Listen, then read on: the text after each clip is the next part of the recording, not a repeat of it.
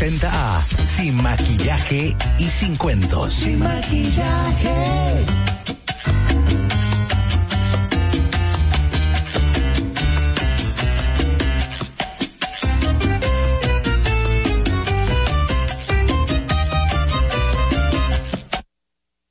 En Sin Maquillaje y Sin Cuentos, la entrevista del día.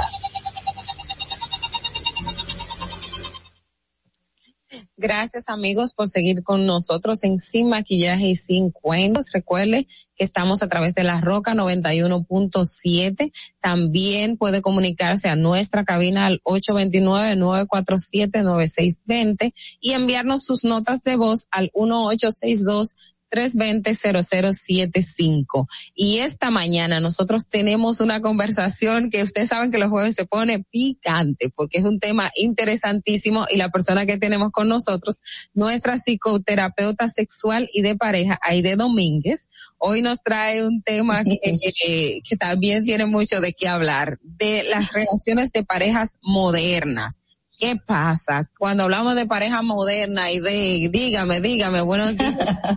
Hola, buen día chicas, un placer estar otra vez con ustedes.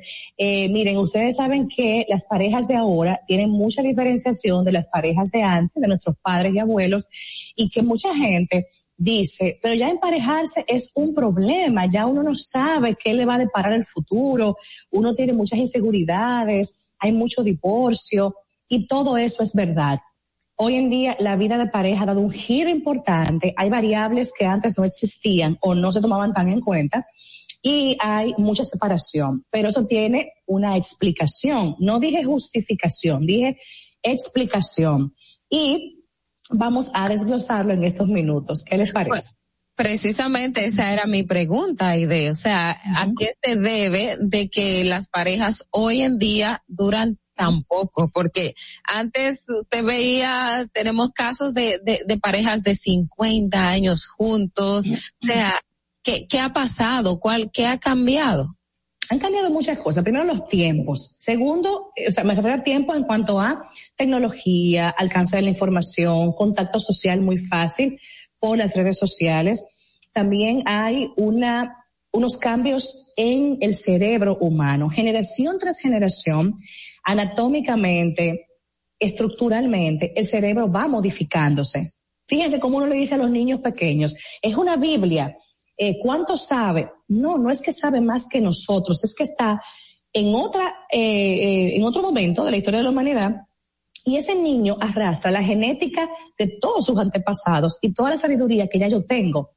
Eso hace cuando nuestros, estos chicos sean adolescentes y adultos jóvenes, tengan una capacidad impresionante de contactar que no tuvimos nosotros o los anteriores a nosotros. Otro punto importante, tenemos hoy menos paciencia y tolerancia a las cosas que no van con nuestro modo de vida.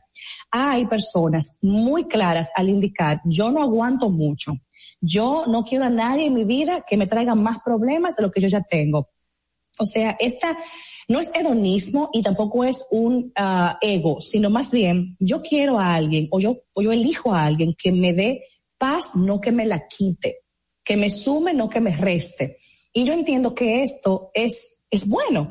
Ahora hay gente que lo malinterpreta y se convierten en gente no tolerante y cualquier detalle, error, defecto que el otro tenga, lo usan en su contra y muchas veces como una excusa para terminar la relación. Hoy en día, las relaciones se ven como desechables prácticamente.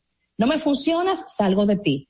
Tú me das problemas en este sentido, salgo de ti. Cuando una relación se estructura como una obra, tú haces planos, tú compras un solar, tú haces una planificación de lo que tú quieres. También la vida de pareja se parece a esto. Yo debo contigo construir un vínculo sólido con compromiso y con una formalidad que a los dos nos convenga, haciendo una negociación de ganar-ganar. Pero hay gente que no entra en esa ni siquiera. Eh, eso iba a preguntarte, eh, ¿cuáles son ese tipo de conductas que anteriormente o que eh, una pareja moderna eh, no, no tolera y que es algo que digamos en la relación de pareja no es una eh, razón o una justificación para una separación, sino que son aspectos que se pueden manejar, pero que en el día de hoy no se están tomando en cuenta. Sí, yo veo mucho eso en consulta, personas que deciden de, de como que de primera línea separémonos y van a separarse de forma amigable. Y de verdad, yo encuentro tantos elementos que son trabajables, que la gente cree que ya son el fin del mundo y son trabajables. Mira, todo, lo que, todo lo que tenga que ver con comportamientos cotidianos de indiferencia, negligencia, frialdad, poco detalle, la comunicación deficiente, eso es trabajable, eso se enseña. La gestión emocional, no, porque explota fácil, no, porque todo le hiede, nada le huele. Eh, el tema del manejo financiero, eso es educable. Otro punto importante es el manejo de conflictos. Dios mío, cuánta gente que por cualquier quítame esta paja tiran a matar. Señores, los conflictos en pareja son normales y hoy en día muchas parejas jóvenes terminan rápido porque no toleran un problema, porque no toleran una dificultad. Tener dificultad es normal en todo vínculo humano va a pasar. Lo que hace la diferencia en las parejas que perduran es que se comprometen a solucionar y a buscar, obviamente, respuestas para no volver a repetir el error. Básicamente. Aide, también influye en las parejas ese ideal que, que, que se tiene de que cuando se va al matrimonio, o ya sea matrimonio formal o, o unión libre, de que el, el, ahí es para ser felices y que si, que si no hay felicidad, entonces eh, esto se acabó. ¿Cómo se describió, se pudiese establecer que una pareja es feliz o no es feliz y cuándo tendría que sí la separación como opción? Muy buen punto. Yo no puedo ir a una relación a que tú me hagas feliz o a que tú tapes mis vacíos existenciales o seas un pseudo mamá o una pseudo papá y me, y me, me ayudes con mis traumas. Una pareja no es para eso. Si bien es una gran ayuda, colaboradora en mi vida, pero una pareja es un acompañante que va conmigo a luchar en buenas y malas, pero los temas personales yo los debo resolver sola. Yo debo trabajar mis deficiencias o mis uh, temas de familia por mi cuenta entonces, cuando tú vas a una relación para que tú me hagas feliz, le estás cargando al otro un equipaje muy pesado que tal vez no, no sabe, o sea, cómo te hago feliz, cómo yo me voy a cargar con ser responsable de tu alegría, de tu buen humor, de tu sonrisa. No, dos personas que van juntas a una relación deben ser ya felices con sus vidas, tener buen concepto personal y juntas tendrán una mejor relación. Entonces, tu pregunta de que hay gente que va a ser feliz en una relación, es muy válida porque es sumamente común. Y como dije anteriormente, surge un conflicto, un problema, se van rápidamente. Esa es una característica de la relación moderna, el abandono tan rápido ante un conflicto o dificultad. Una pregunta, Aide. Sí. Nosotros los millennials estamos acostumbrados a la inmediatez. Sí. Eso tiene que ver mucho con la, la clase de, de pareja o de relación que tenemos también. Eso influye. La inmediatez, ese es otro punto. Hay una uh, gran cantidad de personas que se atraen por alguien, la atracción es lo primero que sucede, y ya creen, se hacen un guion en su cabeza de, de, todo lo que viene en el futuro sin tener ninguna base, ninguna justificación. O sea, hay una atracción, me gusta, ese es el hombre de mi vida.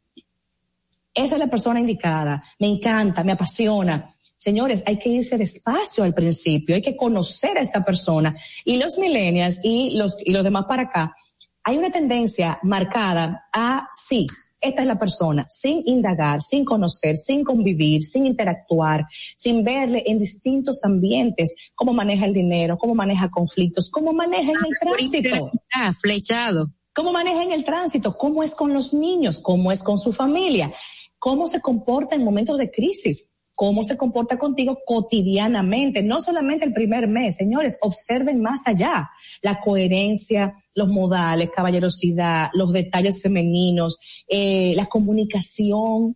O sea, son tantos detalles que solamente el tiempo va a responder y una interacción obviamente importante. Es decir, Aide, eh, con esto que, que, que nos planteas, usualmente, anteriormente, se utilizaba mucho el tema de que a la hora de una pareja tomar la decisión de casarse, por ambos, por ambas vías, ya sean los padres o el mismo interesado, iban a consultar con personas de la comunidad, con personas allegadas a, la pareja con la cual se va a involucrar. La iglesia. esos detalles eh, en la actualidad se deben tomar en cuenta y, son importantes a la hora de formar eh, una relación de pareja. Mira, hay una característica social actualmente a nivel de, salud mental. La gente eh, con el, gran nivel de baja autoestima que existe, hay muy poca discreción. Y la gente desde que tiene una información de otro en sus manos, señores, eso es impresionante. Hay, hay gente discreta, pero no es lo usual en este momento. Hay mucho y trae. Entonces, cuando una pareja expone sus intimidades con alguien que le está confiando para que le aconseje, se está arriesgando. Pero sí, antes eso era algo muy bonito. Buscaban consejo. Sacerdote, pastor, el compadre, el padrino, los abuelos. Hoy en día la gente no está tan abierta a eso, pero sí hay una importante, un importante aumento de personas yendo a psicoterapia de pareja. ¿Por qué? Porque dicen, yo quiero que usted de forma neutra y profesional, con una base científica, nos explique lo que nos está pasando y las propuestas para que no siga pasando.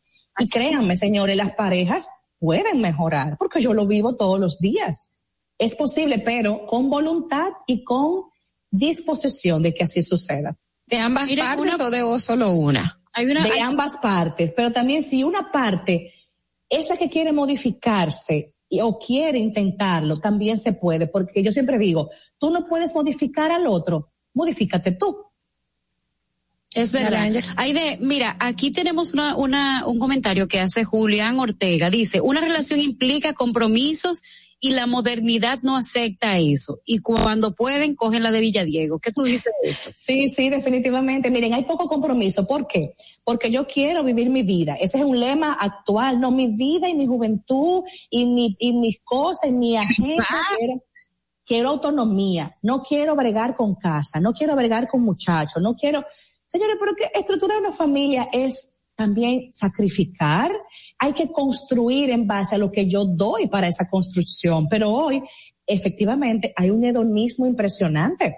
Yo no quiero otra noche, yo no quiero lío, no quiero problemas, no quiero gente que me joda, perdóneme la palabra, eh, pero así lo dicen.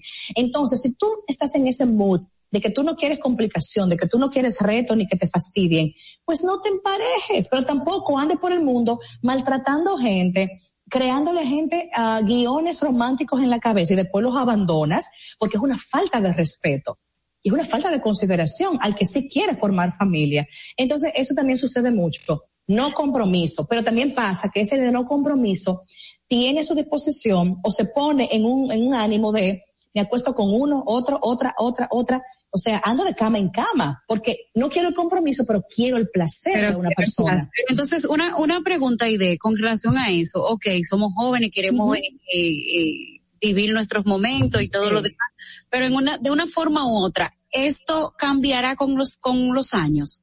¿O eso se va a mantener así? Porque, por ejemplo, en el caso, en el caso que está adoptando la nueva modernidad de relaciones, es parecido a lo que ha pasado siempre en, en España en España, después de los 40, la gente termina casándose, pero por ahora es brincar.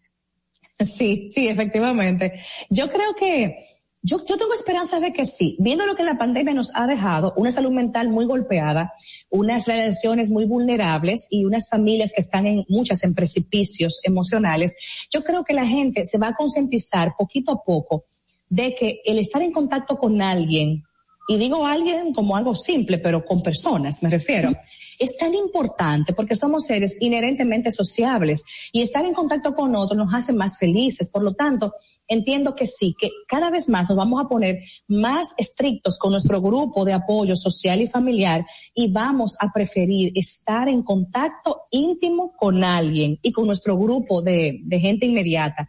Porque la soledad no tiene ningún favor Ojo, yo puedo estar solo un rato a mis hijos, espérense a mi pareja, denme un, un momento sola de, de, recogimiento.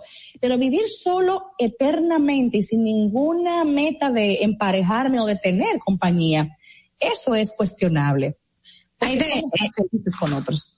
Ya, cambiando un poquito de, del tema, ¿qué pasa también, por ejemplo, y es algo que, que a saber si se da mucho en las parejas modernas, que es cuando uno exige más a otro, pero ese que exige no da en la misma proporción de las exigencias que, que, que le hace a la pareja?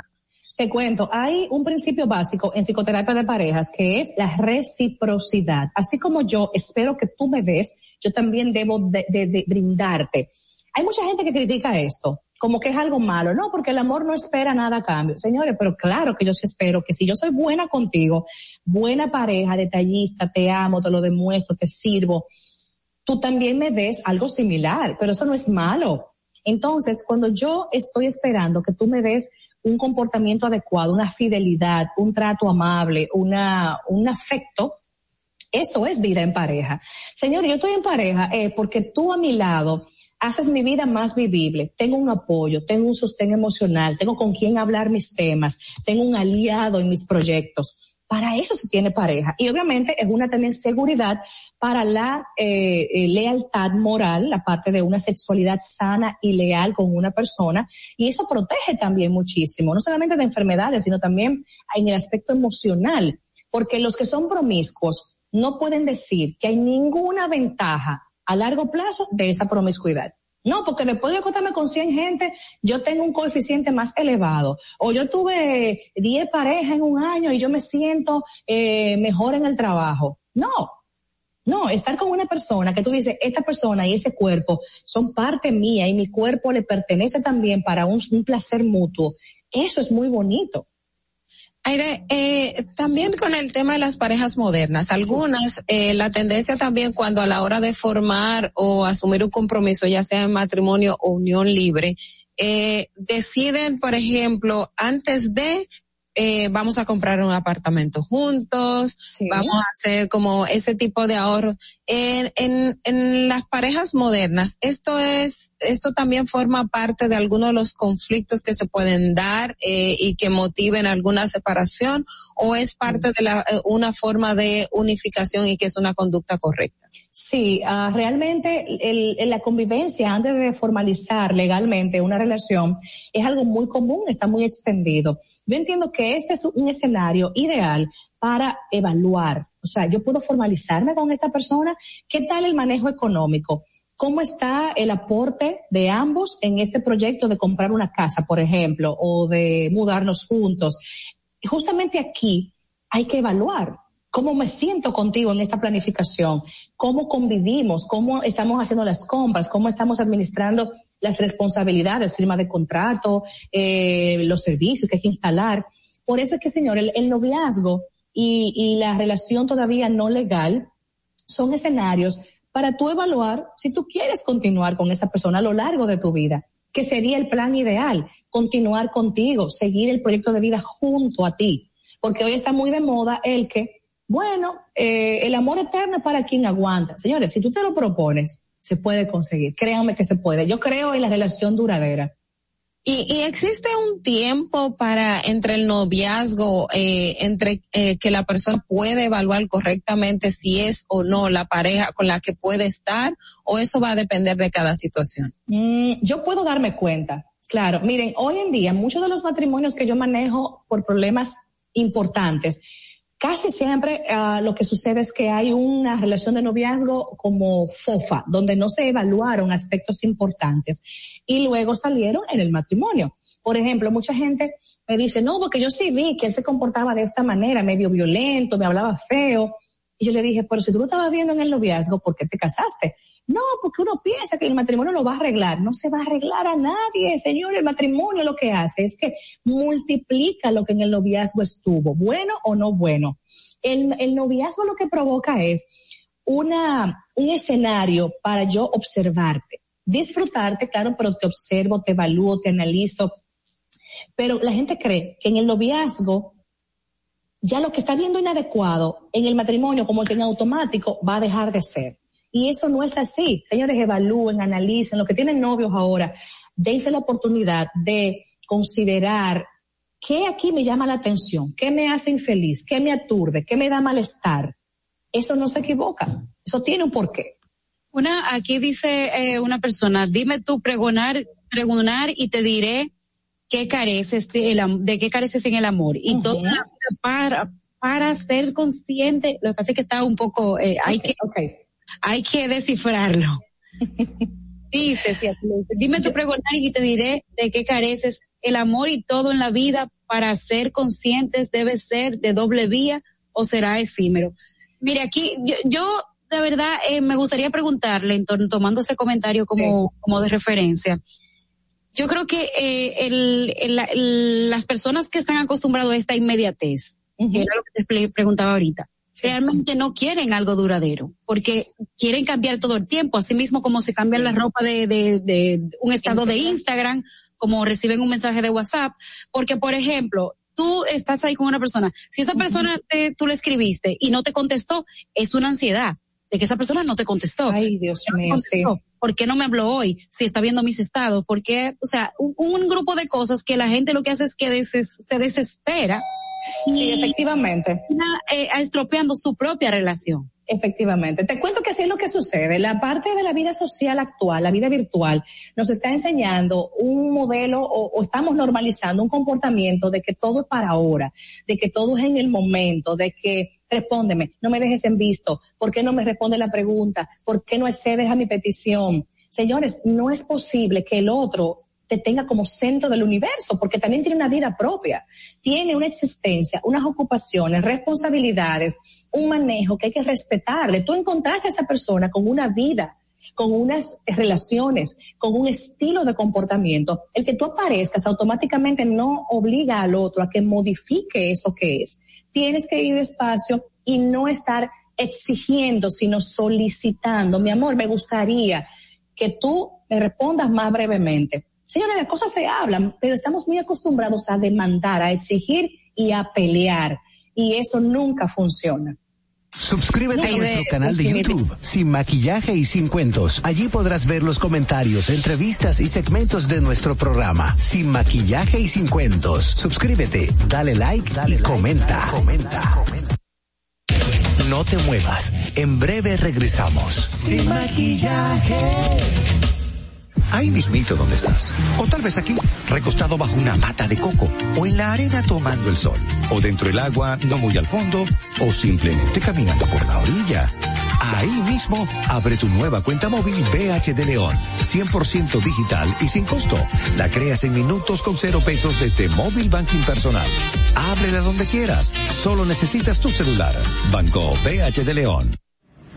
Todos nuestros programas y comentarios, entrevistas y segmentos están en nuestro podcast. Búscanos en tu podcast favorito, Apple Podcast, Spotify y en tu Alexa de Amazon, sin maquillaje y sin cuentos.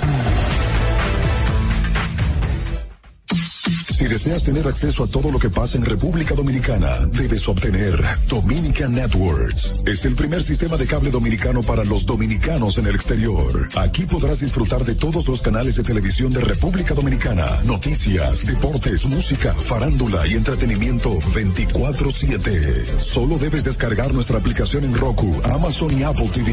E inmediatamente vas a disfrutar de todo el contenido de República Dominicana. Dominican Networks. Tu primer hogar te llena el corazón. Los expertos hipotecarios de la Asociación Popular de Ahorros y Préstamos están listos para asesorarte a la hora de adquirir tu préstamo hipotecario. Y puedes decir, mi casa mía de mi propiedad. Tenemos tasas fijas desde 6.95% y con plazos hasta 20 años. Solicita tu préstamo hipotecario a través de la primera web hipotecaria del país. Accede a pa.com.do slash hipotecario Llegamos en medio de una gran crisis económica, producto de la pandemia. A pesar de eso, en solo un año comenzamos a recuperar y conseguimos un crecimiento económico entre enero y julio de este año de un 13.3%. ¿Qué significa eso para ti? Significa que recuperamos y creamos más empleo y pudimos aumentar tu salario mínimo con estabilidad en la tasa de cambio y una mayor producción de alimentos para garantizar el bienestar de tu familia. Estas no son promesas, son hechos. Ahora sí, el crecimiento económico nos toca a todos. Estamos cumpliendo. Estamos cambiando. Gobierno de la República Dominicana. Nosotros no te maquillamos nada, nada, nada. Tú mereces información precisa y veraz desde temprano. Sin maquillaje y sin cuentos. De lunes a viernes de 6 a 8 de la mañana por la Roca 91.7 FM, Dominica Networks y Vega TV. En Sin Maquillaje y Sin Cuentos queremos escucharte. Envíanos tus notas de voz con tus preguntas, comentarios, desahogos y denuncias al 862-320-0075. Sin Maquillaje. Estamos de regreso muy, pero muy buenos días en este su programa Sin Maquillaje y Sin Cuentos. Ustedes saben que estamos transmitiendo a través de esta, La Roca 91.7, de 6 a 8 de la mañana, con los debates, comentarios e informaciones de interés que usted espera siempre por la mañanita, mientras está en su trabajo, en su vehículo, en su casa y nos puede escuchar además en una transmisión en vivo a través de nuestro canal de YouTube, donde además nos pueden ver en de Sin Maquillaje y Sin Cuentos. Asimismo pueden buscarnos en YouTube, Sin Maquillaje y Sin Cuentos y va a aparecer nuestras bellas cara Ogla, Enesia Pérez y Angeli Moreno estamos con ustedes para compartir a través de este espacio. Gracias, Angeli. Buenos días a todos. Y también recordarles que nos pueden ver a través de Vega TV en los canales de 48 de Claro y 52 de Altiz de igual manera, pueden comunicarse con nosotros en cabina al 829-947-9620. 829-947-9620 y también enviarnos sus notas de voz a través de nuestra línea internacional 1-862-320-0075. 1-862-320-0075. Recordarles que hoy es viernes. 27 de agosto ya se va agosto. Gracias a Dios que se va agosto. Y vamos a estar compartiendo con ustedes, ya ustedes saben. Eh, también de, este programa está de lunes a viernes para que el que se integre el día de hoy y nos pueden además escuchar en diferido los canales que habíamos mencionado. De inmediato vamos a pasar con las noticias del día de hoy para que compartamos eh, cómo anda el país.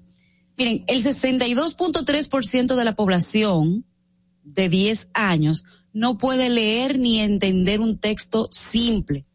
El Boletín de Competitividad Sectorial 2021, publicado por el Ministerio de Economía, Planificación y Desarrollo, revela que en los resultados de ciencias matemáticas y lectura, los alumnos de 15 años de edad tienen un promedio de 8 años de educación. Mientras que en América Latina y el Caribe, los estudiantes alcanzan un promedio de 10 años de educación. Y en los países de la Organización para la Cooperación del Desarrollo Económico, el promedio se ubica en un dos, en 12 años de educación. El resultado de la baja escolaridad en la primaria se pasa al mercado laboral, en lo que, según el mismo boletín de competitividad sectorial del 2021, el 48.8% de los trabajadores tiene un nivel educativo por debajo al necesario para su puesto. El gobierno anunció además ayer las medidas protocolares y sanitarias que se implementarán a partir del 20 de septiembre, cuando inicie la docencia en el país, que fueron consensuadas en la mesa técnica que, que incluyó a representantes de UNICEF.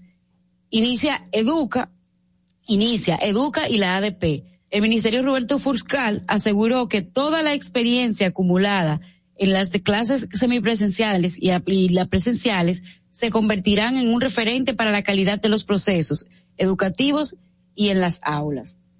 De igual manera, el Ministerio de Educación invertirá más de 3.282 millones de pesos en textos impresos para los niveles de inicial, primaria y básica, actualizando, actualizados al nuevo currículo y avanzados eh, por la Organización de Estados Iberoamericanos para la Educación, la Ciencia y la Cultura. Para la adquisición de los libros, las autoridades convocan a las casas editoriales mediante un proceso de excepción por exclusividad. La licitación de nueve, millones ciento sesenta y siete mil novecientos diez textos impresos que serán distribuidos a los estudiantes luego del inicio del año escolar que está pautado para el 20 de septiembre hace 15 años que el sistema de educación eh, pública utiliza libros desactualizados. Cambiando de tema, el Estado Dominicano se constituyó en actor civil en el caso Pulpo, en contra de Alexis Medina y tres de los implicados en el entramado de presuntos actos de corrupción. Así lo informaron los abogados que representan a las EDES, eh, Miguel Valerio y Ramón Núñez. A la jueza suplente del tercer juzgado de la instrucción del Distrito Nacional, Yanivet Rivas, quien conoce la revisión obligatoria de la medida de coerción Alexis Medina, hermano del expresidente Danilo Medina.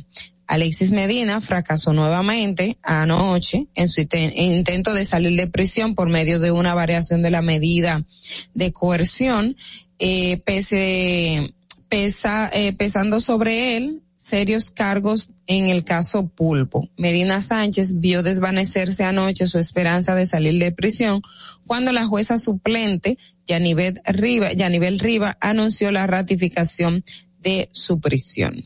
Miren, a la salida del juicio, Jenny Berenice Reynoso reiteró que habrá aún más imputados del caso Operación Antipulpo y advirtió además que con las nuevas líneas de investigación que tienen previsto presentar en las acusaciones, se demostrará que existen hechos muy graves que no fueron reseñados en la medida de coerción, mientras que el abogado de Medina, Carlos Salcedo, dijo que la jueza Yanivel Rivas no se pone las faldas a la altura de un tribunal que debe garantizar derecho. Por otro lado, señores, el Consejo Superior del Ministerio Público anuló el quinto concurso de oposición para aspirantes de fiscalizadores convocado el 30 de enero del año pasado para cubrir plazas en distintos distritos municipales del país. El órgano rector, que es el Ministerio Público, dispuso la anulación debido a las dificultades acaecidas durante la ejecución del concurso y que imposibilitan eh, asegurar asegurar la fiabilidad de los resultados de las pruebas académicas y de la transparencia en el proceso. Creo que este este concurso era el que había eh, denunciado eh, la periodista Edith Febles en algún momento determinado. No, ese vino posterior, pero también fue en la administración de, de, Alain Rodríguez. Ajá, fue posterior.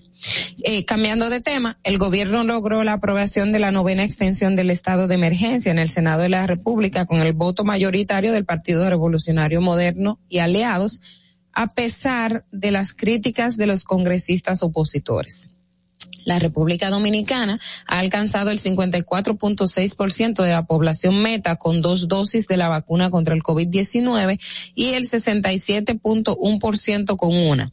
El país registra 4.976 casos activos del nuevo coronavirus y una ocupación hospitalaria en cuidados intensivos de un 24 y un 16 por, eh, eh, de un 24% y un 16% en camas de internamiento entre el 2 de julio y el 19 de agosto de 2021, el porcentaje de vacunación de segunda dosis por provincia aumentó en 16 puntos a pesar del eh, 38.6% a al pasar de 38.6% a 54.6 en el periodo indicado. Bueno, Santiago es actualmente la demarcación donde se detecta la mayor circulación de la contagiosa variante de preocupación gamma del COVID-19 y figura como una de las 12 provincias donde hay el más bajo porcentaje de la población mayor de 18 años vacunadas contra el, el virus. Hasta la semana pasada, esa provincia registraba solo un 59.1% de su población vacunada con al menos una dosis de, la, de las vacunas eh, contra el virus del COVID-19, porcentaje que se reducía a un 49.1% entre los que han se han percibido una segunda dosis. De acuerdo al, eh, al reporte oficial preliminar con corte hasta el 19 de este mes.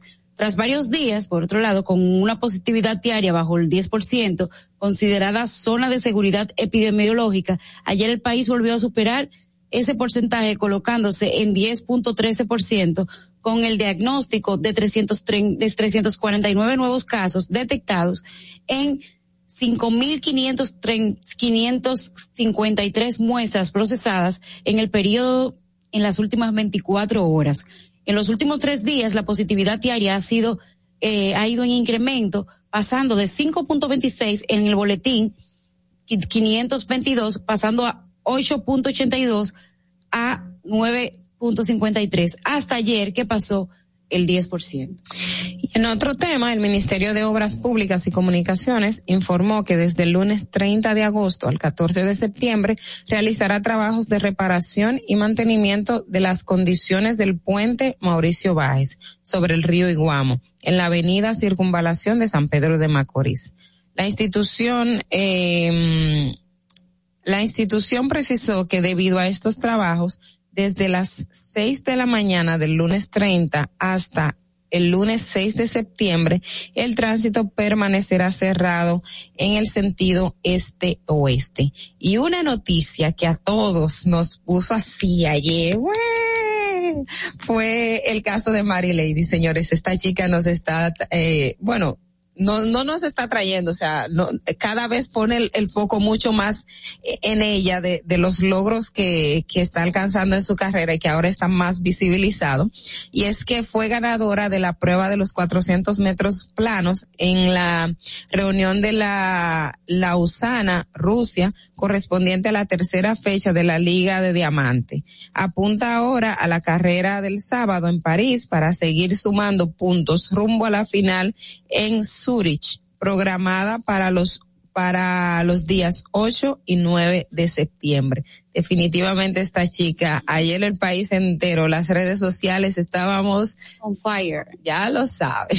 Miren señores, déjenme decirle algo. Hipólito Mejía siempre se caracteriza por ser un hombre jocoso a la hora de expresarse y así lo hizo el día de ayer mediante un video donde se ve que abordan al, expresidente de la República y en donde él afirma el que no quiera vacunarse que se joda. Así como ustedes escucharon, eso fue lo que dijo el expresidente de la República Dominicana, eh, Hipólito Mejía, se refirió a que hay personas que no quieren inocularse con la, contra la pandemia del COVID-19 y dijo que el que no quiera vacunarse, señores, que se joda.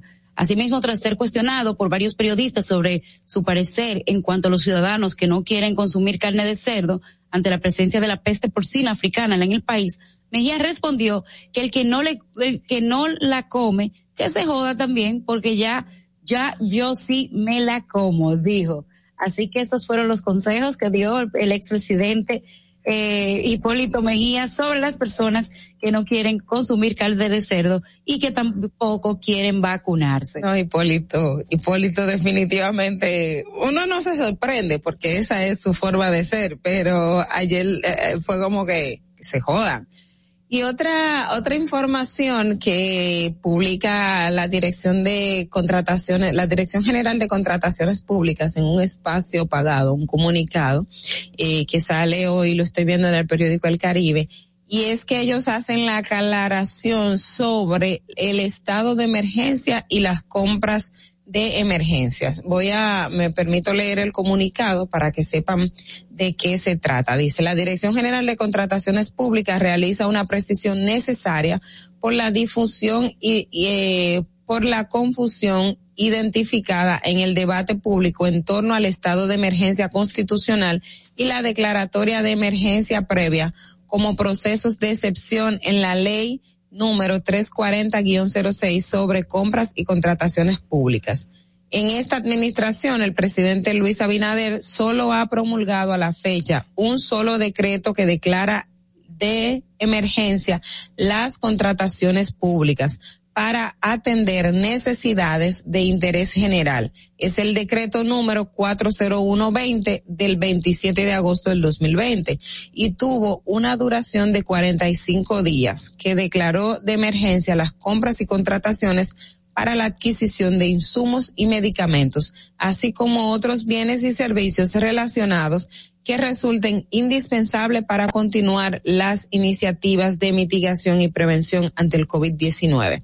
Lo que está diciendo contrataciones públicas es que eh, si bien estamos en un estado de excepción, estado de emergencia, que de hecho ha sido ratificado en el día de ayer por el Senado de la República, no es lo mismo la compra de emergencia y el estado de emergencia está dejando entender contrataciones públicas que no se pueden, eh, que no hay excepción para compras durante este estado y que solamente está dirigido lo relacionado a las medidas para el tema del COVID-19, pero no a las compras y contrataciones. Entiendo que es una aclaración, un comunicado eh, pertinente, pertinente y que seguro eso le, le mató ahora mismo el cocote a muchos funcionarios que con eso estaban comprando como locos de emergencia. No, y de hecho el otro día una de las de, mis comentarios era eso, tener el, mucho cuidado con relación a las compras porque los estados de excepción tradicionalmente han sido utilizados para para, ya ustedes saben, para fraude. Por eso de hecho el gobierno pasado con relación al manejo de la pandemia tuvo muchas compras extrañas que fueron cuestionadas por la población en un momento determinado porque lo hacían bajo el estado de emergencia como una compra de emergencia y no precisamente el estado de emergencia supone que debe de tener una compra, una compra de emergencia para algunas áreas. El único creo que ahora mismo puede hacer una compra de emergencia sería el Ministerio de Salud Pública. No, en contrataciones, tiene. contrataciones dice que era nada más tenían 45 días, o sea que ahora mismo no hay ningún estado de excepción para hacer compras de emergencia. Exactamente. Bueno, señores, vamos a ir eh, ahora con Fernando y regresamos en breve. No te muevas. En breve regresamos. Sin maquillaje Nos encontramos sin un plan para que tus hijos iniciaran el año escolar. En solo semanas lo creamos. Como no podíamos llevarlos a la escuela, llevamos la escuela a tu casa y salvamos tu año escolar. Se redujo la brecha digital entregando a tus hijos miles de tabletas y computadoras. Aumentamos el presupuesto de la UAS y las becas estudiantiles para que tus hijos tengan un mejor futuro. Estas no son promesas, son hechos. Ahora sí puedes crecer en tu país. Estamos cumpliendo. Estamos cambiando. Gobierno de la República Dominicana. Ahí mismito donde estás. O tal vez aquí, recostado bajo una mata de coco. O en la arena tomando el sol. O dentro del agua, no muy al fondo. O simplemente caminando por la orilla. Ahí mismo, abre tu nueva cuenta móvil B. La creas en minutos con cero pesos desde Móvil Banking Personal. Ábrela donde quieras. Solo necesitas tu celular. Banco BH de León. Si deseas tener acceso a todo lo que pasa en República Dominicana, debes obtener Dominican Networks. Es el primer sistema de cable dominicano para los dominicanos en el exterior. Aquí podrás disfrutar de todos los canales de televisión de República Dominicana, noticias, deportes, música, farándula y entretenimiento 24/7. Solo debes descargar nuestra aplicación en Roku, Amazon y Apple TV. E inmediatamente vas a disfrutar de todo el Content Network. Tu primer hogar te llena el corazón. Los expertos hipotecarios de la Asociación Popular de Ahorros y Préstamos están listos para asesorarte a la hora de adquirir tu préstamo hipotecario. Y puedes decir, mi casa mía de mi propiedad. Tenemos tasas fijas desde 6.95% y préstamo hipotecario a través de la primera web hipotecaria del país. Accede a pa.com.do slash hipotecario.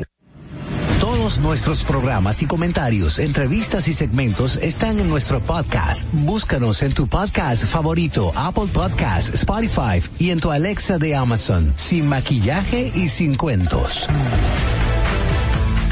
Estamos de regreso.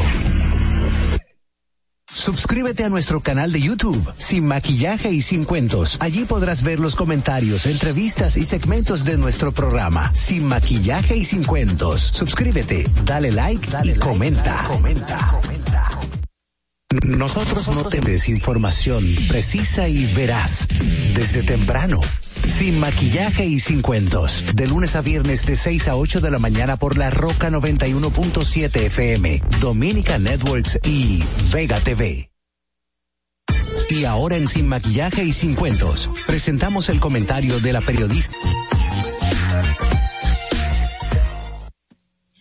Buenos días, gracias por seguir con nosotros en esta La Roca 91.7, también en nuestro canal de YouTube Sin Maquillaje y Sin Cuentos.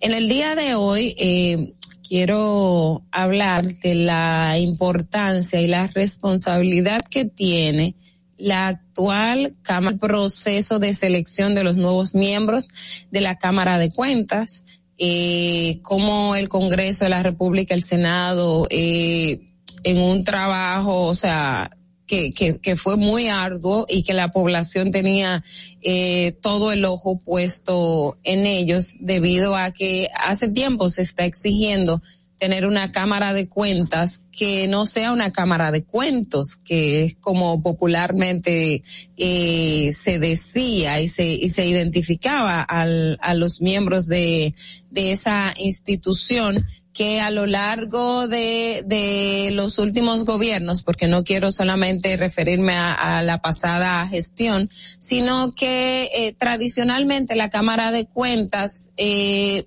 no ha respondido eh, eficiente o eficazmente a las demandas y solicitudes que se le han hecho.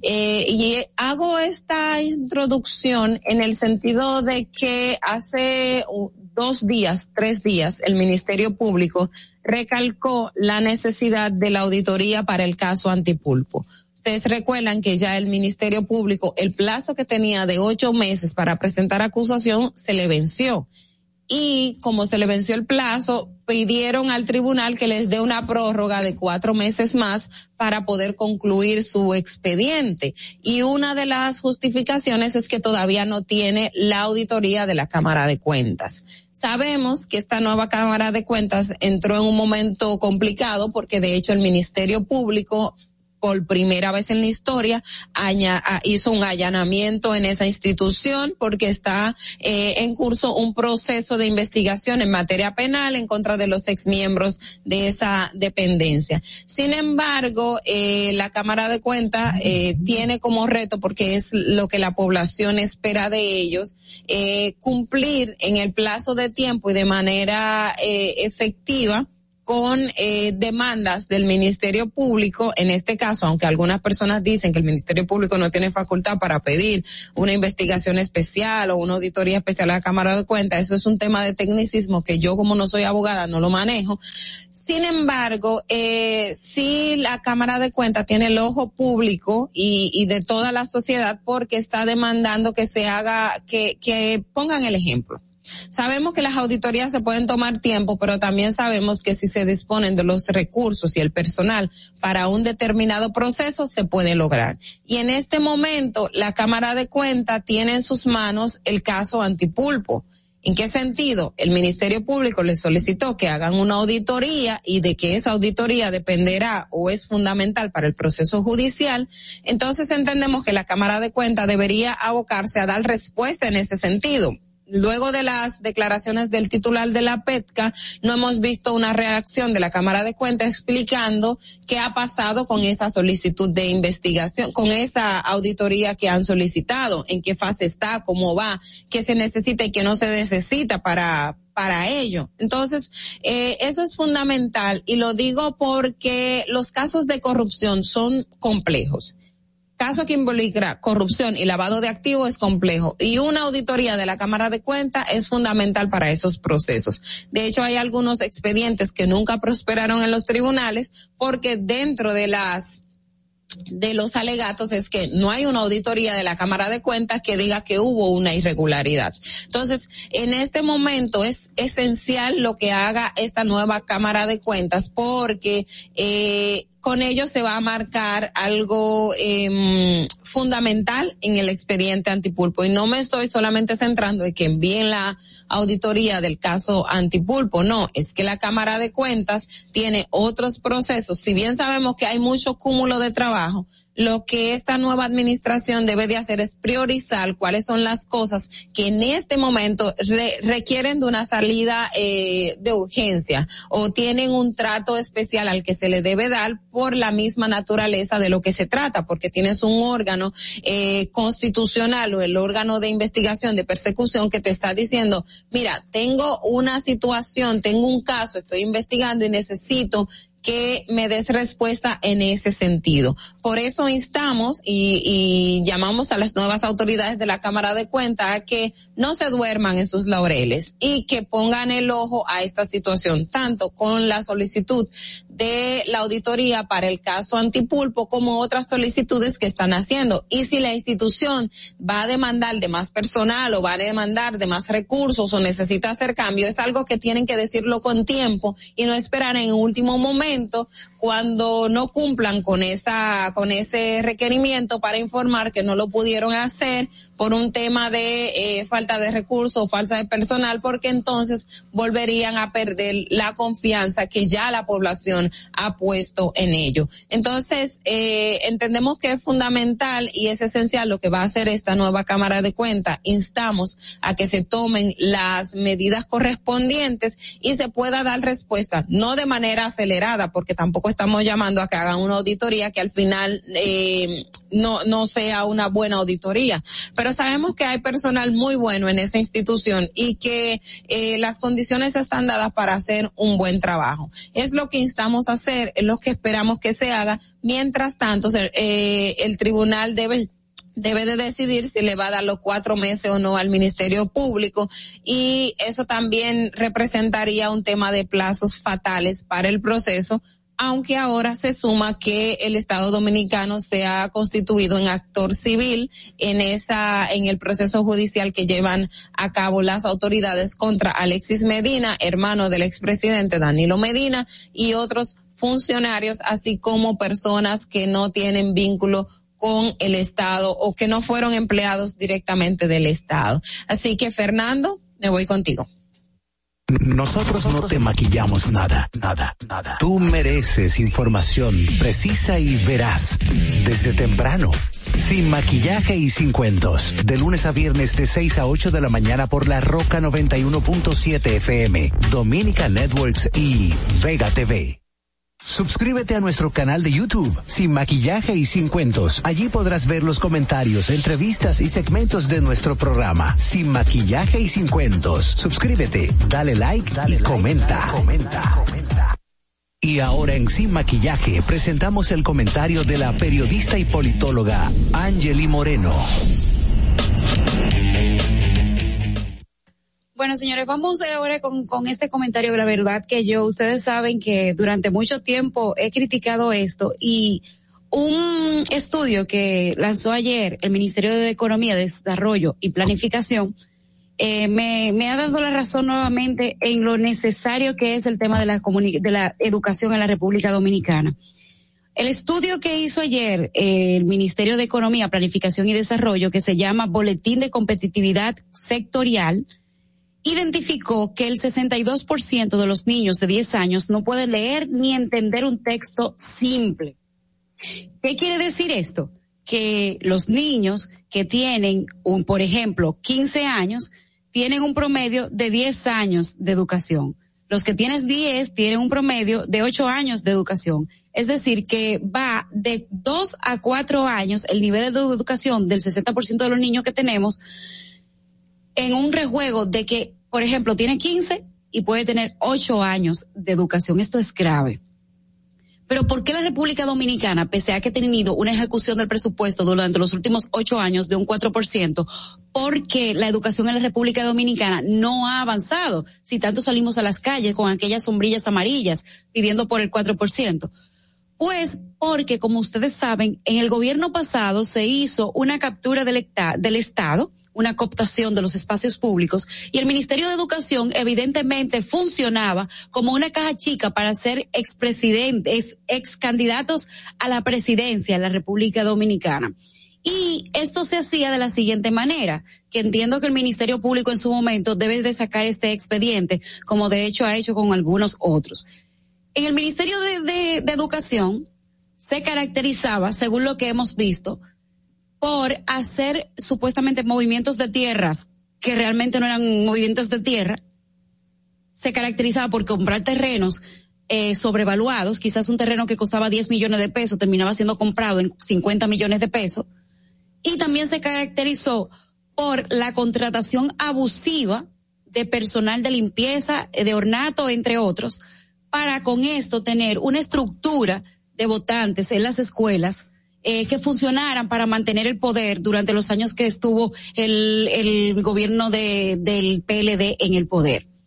Esto es lo que se evidencia, esto es lo que algunos periodistas escuchábamos, sabíamos, lo que las declaraciones que se que se que escuchábamos de muchas personas, pero esto todavía no se ha llevado al Ministerio Público para que sea investigado.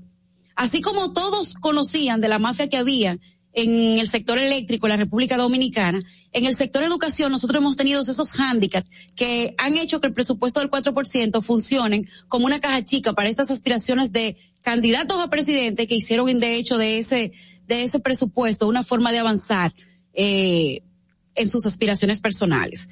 Esto ha hecho que nuestros niños, los niños dominicanos, estén en el grado de educación en el que se, en el que acaba de, de, de, identificar el Ministerio de Economía, Planificación y Desarrollo. Y lo fuerte del tema no es que es un tema pasado, es un tema que es presente. ¿Qué es lo que a mí más me preocupa ahora? A mí es lo que más me preocupa ahora es que el Ministerio de Educación siga funcionando como una caja chica para las aspiraciones de otros ministros, incluyendo el actual, para que esto sirva en detrimento de la educación de nuestros niños y en favor de las candidaturas narcisistas de personas que solo quieren llegar al poder a través de los fondos del Estado. Es una voz de, advertencia, porque lo que hemos visto los últimos días, lamentablemente, del Ministerio de Educación, no es lo que está exigiendo la, República Dominicana con relación a lo que se debe hacer con educación. El hecho es de que esto es sumamente importante porque no hay un país que avance si no tiene educación. No hay un país que lo pueda hacer. Y ver que el ministro de Educación actual se está enfocando en pelear con contrataciones públicas, en ver lo que hace por, por eh, de una forma u otra, juntar eh, sus adeptos y hacer estructuras en los diversos, eh, las diversas provincias, parece ser algo prioritario, que no está mal. Usted puede aspirar a muchas cosas, pero si está en ese puesto, dedíquese realmente a lo que lo mandaron. Y yo entiendo que este es un tema que debe de tenerse muy claro porque en el tema de la pandemia se inició un plan de educación bajo el tema, bajo el contexto de la pandemia que nunca dijo cómo iba a ser medido el nivel de educación de nuestros niños. Se terminó el tema de la educación y estamos en otra etapa ahora y todavía sí tampoco tuvimos ninguna respuesta de lo que es el tema de educación. Por eso es, es debe de ser el primer reto para el gobierno de Luis Abinader que el tema de la educación se convierta en un tema prioritario de su gobierno, en uno de los ejes prioritarios, donde estos, estos puntos que vemos ahí, que hemos aparecido siempre de manera negativa, a nivel que el tema de la corrupción, comiencen a disminuirse, como de hecho ha pasado con el tema de la corrupción. No sabemos ahora mismo si a ciencia cierta tenemos un, una, una baja en el tema de la corrupción en la República Dominicana, pero hay una intención desde el gobierno y desde la sociedad civil, tanto de aplicar las políticas como de eh, presionar para que este tipo de cosas no se den y se reflejó de hecho en el índice de, de, la capacidad de combatir la corrupción que se hizo hace dos meses atrás, que la República Dominicana realmente está en ese tema. Asimismo deberíamos de ver también a educación, Fernando. Suscríbete a nuestro canal de YouTube, Sin Maquillaje y Sin Cuentos. Allí podrás ver los comentarios, entrevistas y segmentos de nuestro programa, Sin Maquillaje y Sin Cuentos. Suscríbete, dale like, dale y comenta. comenta. No te muevas. En breve regresamos. Sin Maquillaje.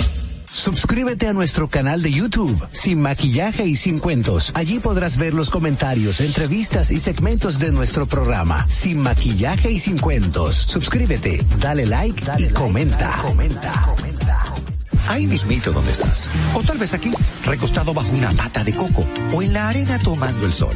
O dentro del agua, no muy al fondo. O simplemente caminando por la orilla. Ahí mismo, abre tu nueva cuenta móvil BH de León, 100% digital y sin costo. La creas en minutos con cero pesos desde Móvil Banking Personal.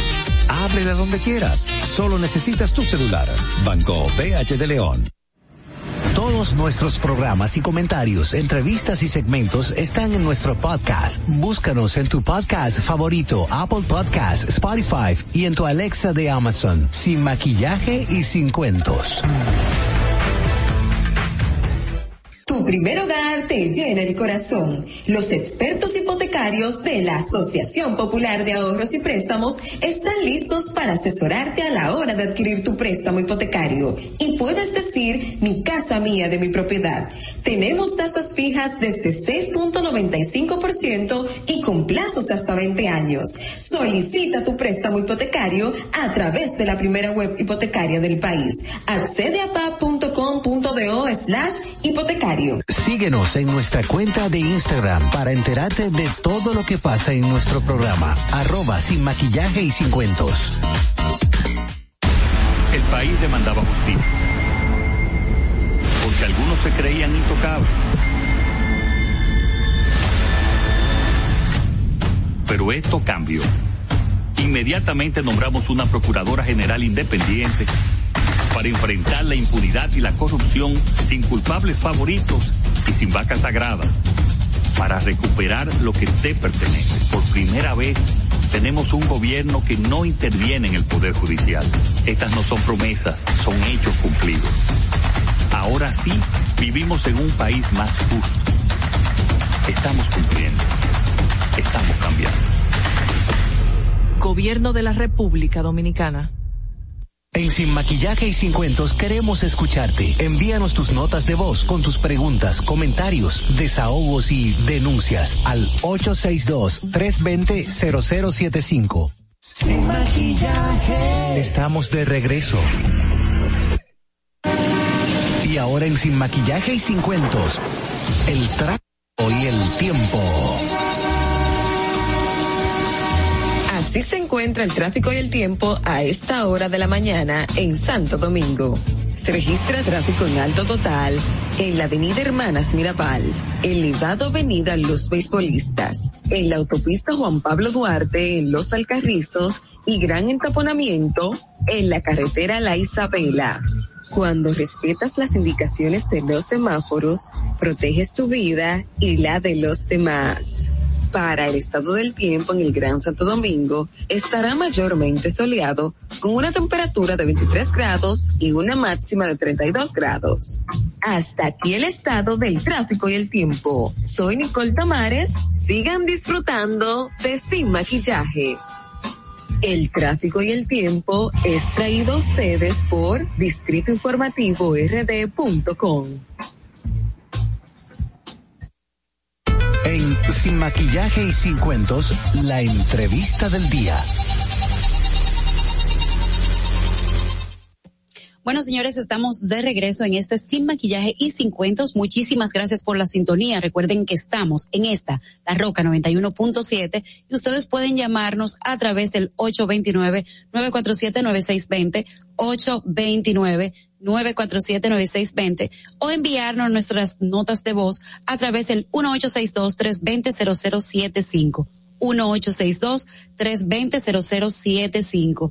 Y como ya indicó Fernando, hoy tenemos nuestra eh, entrevista del día y tenemos una persona realmente eh, que mucha gente debería de conocer o todos debemos de conocer por la labor que desempeña eh, en el Estado Dominicano como defensor del pueblo. Él es Pablo Ulloa, es licenciado en Ciencias eh, de la Psicología Industrial de la Universidad Autónoma de Santo Domingo, también es abogado, además tiene un doctorado en Gobierno, Política Pública y Sociedad. Pablo es la digna representación de esos jóvenes preparados que tenemos en la República Dominicana, que ya no se suscriben a una licenciatura o a una sola maestría, ya se eh, tiene muchísima preparación y es raro ver a una persona tan joven en un puesto con tanta responsabilidad pero el hecho de que hayan nombrado a alguien como Pablo en la Defensoría del Pueblo y a una persona como la que pusieron en la Cámara de Cuentas, jóvenes, eh, para mí es como una esperanza de que eh, a partir de ahora en la República Dominicana se van a estar tomando en cuenta los perfiles de personas bien capacitados, capacitados pese a su corta edad. Buenos días, Pablo. Buenos días. Gracias por recibirme y gracias por el apoyo que continuamente eh, le han dado a Pablo y al caso ahora que, que, me ha tocado este servicio público del defensor del pueblo por igual. Eh, realmente, como tú, como tú mencionas, yo creo que es una oportunidad que, que, tiene la sociedad dominicana y nosotros como generación de apostar a la meritocracia. Y justamente considero que es un gran chance que la vida nos ha dado y por eso lo he asumido con la humildad que, que lo hago, porque es un tiempo para servir porque eso es lo que siempre he sido un servidor público. Entonces, este rol lo que me permite ahora es servir desde otra esfera, eh, quizás importantizando aspectos que para mí eran más motivantes que los otros que yo pude haber visto en el Tribunal Constitucional o en otras instituciones de, un perfil eh, más, más, jurídico, más jurisdiccional o, quizás de un perfil más alto. Esto me permite un, servicio más directo y al mismo tiempo ver en el rostro de la gente la felicidad del deber cumplido. Pablo, eh, el defensor del pueblo, de hecho, una de, de durante tu participación en las evaluaciones de, del Senado de la República, del Congreso, eh, se, se, se vio mucho la necesidad de que la gente entienda que es un defensor del pueblo, porque tradicionalmente lo que a nosotros, eh, lo que aprendimos, porque está constitucionalmente establecido, pero fue eh, años después que se implementó y se eligió a doña Zoila en la Defensoría de, del Pueblo. Sin embargo, a doña Zoila uno nada más la veía como, bueno, tengo un problema en la casita y que me lo vaya a resolver, o esto que del, del defensor ¿Qué, cuáles son las necesidades de la Defensoría del Pueblo y qué es realmente el defensor del pueblo eh, para que la población entienda? Mira, empiezo por la segunda premisa, eh, para entonces entrar luego a las necesidades. Ciertamente el, el, el, órgano extrapoder, y ahí quiero aprovechar un poco de pedagogía social, la Constitución Dominicana en su diseño tiene establecido unos poderes que para nosotros eran tradicionales, el poder congresional, que es el primero, el poder ejecutivo y el poder jurídico. Ahora, judicial se le llamaba y ahora se le llama jurisdiccional. ¿Y por qué? Porque justamente con la Constitución 2010 se crean una serie de jurisdicciones especializadas, léase, Tribunal Superior Electoral, Tribunal Constitucional, Tribunal Superior Administrativo, aunque no está constitucionalizado como un órgano extra, que pertenece al, Poder Judicial, pero ciertamente e, es una jurisdicción especializada. Y con ese aspecto se crean entonces los órganos extrapoder. Los órganos extrapoder lo que terminan siendo son contrapesos para el Estado, lo que los norteamericanos, y ahí eh, Moreno lo sabe muy bien, le llaman los check and balance. ¿Qué pasa? El defensor del pueblo al igual que la Cámara de Cuentas, son una delegación de la función de fiscalización del Congreso de la República. Por lo tanto, podemos decir que el defensor del pueblo termina siendo ese fiscalizador en lo que es la buena administración y los derechos fundamentales del ciudadano, mientras que la Cámara de Cuentas se dedica a la parte contable y financiera de las operaciones del Estado dominicano. Digo, del Estado porque tenemos que entender lo que es gobierno y Estado. El Estado es la organización completa y el gobierno es justamente la operatividad desde el punto de vista ejecutivo de las políticas públicas que son definidas como eh, la, la, prioridad para, un, para una sociedad en un momento dado. Ahora, entrando al defensor del pueblo, que es el aspecto que, que, que te interesa, justamente el concepto de buena administración es el sello que nosotros le hemos dado en esta gestión porque derechos fundamentales son todos los derechos humanos que están constitucionalizados. Nosotros tenemos desde el artículo 37 al 72 una serie de derechos que están consagrados en los cuales el Estado tiene que brindarte los bienes y servicios que ahí están. Ahora, ¿cómo el ciudadano recibe esos bienes y servicios? A través de la administración. Por eso el defensor del pueblo, dice la misma ley en su artículo 5, tiene que ser un experto en la administración pública y la gestión gubernamental. Entonces, ahí entra el concepto de, lo que le llaman los norteamericanos el government compliance, que es el cumplimiento gubernamental. Y es el enfoque que le hemos tratado de dar en esta gestión para que el ciudadano entienda que el defensor del pueblo termina siendo el brazo amigo que puede enfrentar a la administración por errores que ella comete y por lo cual él no recibe el derecho fundamental, el cual está consagrado y debe de de recibir por el simple hecho de estar viviendo en República Dominicana. Eh, en el caso de qué necesita la Defensoría, mira, la Defensoría, el defensor, porque el, título 7 de la Constitución habla de defensor del pueblo. El defensor del pueblo eh, es una institución de recién constitución, pero al mismo tiempo eh, el primer organigrama del defensor lo hice yo en una contribución que me pidió el Tribunal Constitucional, el Pleno específicamente, para justamente apoyar. Se hizo el primer organigrama, el primer, los primeros manuales de funcionamiento y algunos empleados como tal lo, lo propuse para fines de iniciar.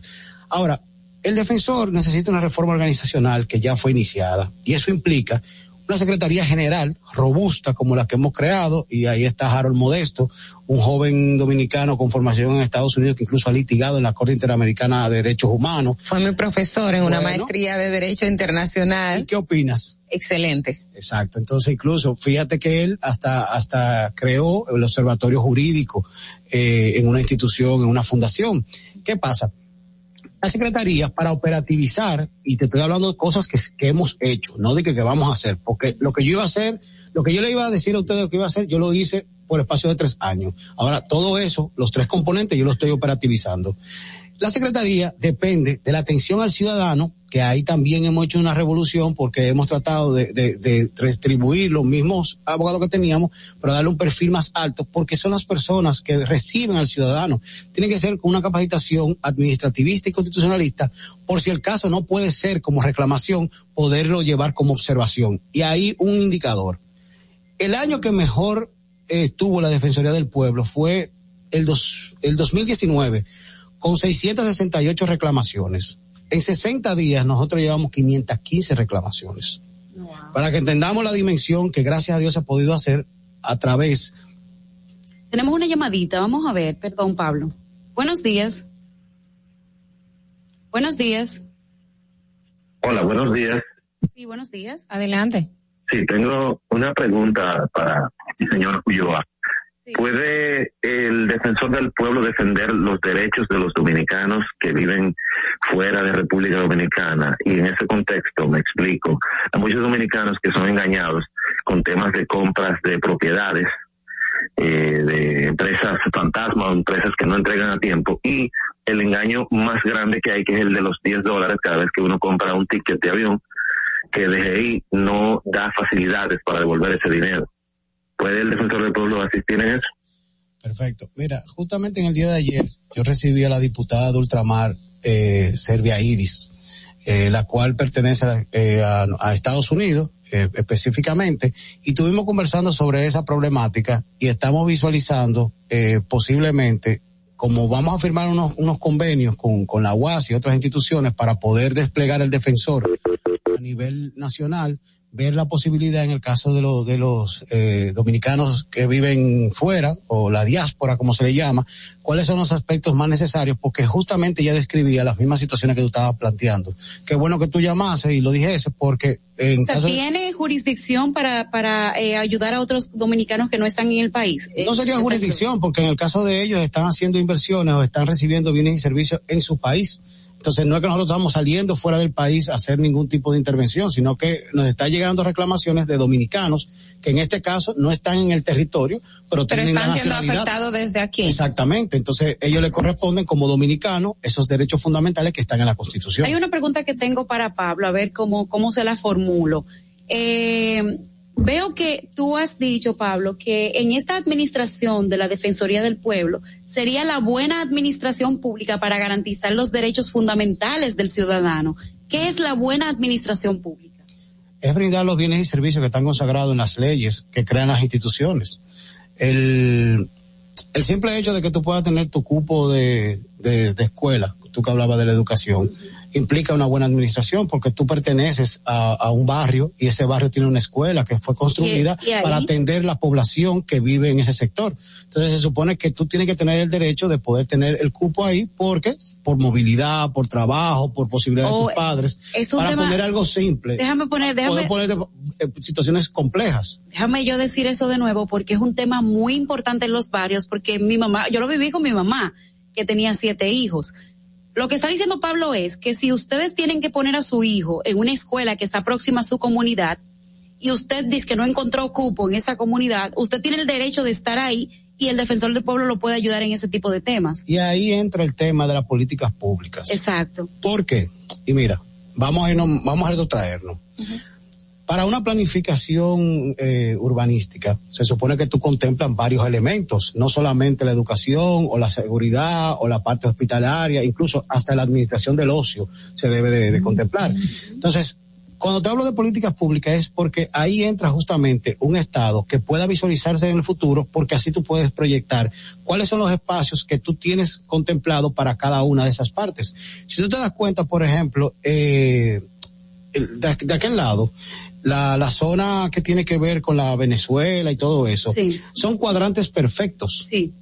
tú podrías replicar. Alma Rosa, Alma Rosa Sancho esa Sama. zona, son cuadrantes perfectos que tú lo podrías replicar, bueno, tipo Barcelona. Pero ahí entra justamente la capacidad de- del Estado de poder planificar sus operaciones y que permitan al, al ciudadano recibir lo que le corresponda.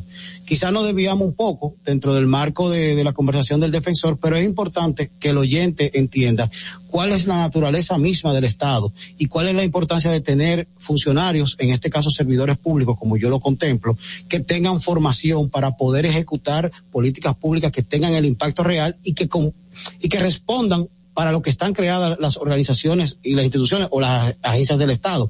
Por eso entro de nuevo a la pregunta tuya. El defensor del pueblo lo que termina haciendo es garante que esas leyes se ejecuten y que, el ciudadano reciba lo que le corresponda, justamente la parte. Entonces, terminando la idea de la Secretaría General, y perdóname porque entro la llamada, la atención al ciudadano nosotros la, la, la mejoramos, pero al, al mismo tiempo creamos una unidad de investigación para poder, a partir de esa, esos informes, poder eh, eh, fijar posiciones. Porque el principio de la neutralidad, que está en el artículo 1 de mi ley, me conlleva a que yo tenga una reflexión profunda antes de fijar una posición. Luego está la, la notificación a la administración, que son los actos administrativos que nosotros eh, generamos para que puedan ser respondidos de alguna u otra manera. Y si no tempera la administración, entonces va la parte que nadie quiere, pero te tiene que dar, que es el litigio estratégico. Y ahí justamente es el fuerte porque nosotros tenemos dos capacidades luego de la constitución, que es la, la jurisdicción administrativa y la jurisdicción constitucional. Pablo, Pablo, una pregunta y- eh, con relación con relación a al señor que tuvo 12 años preso.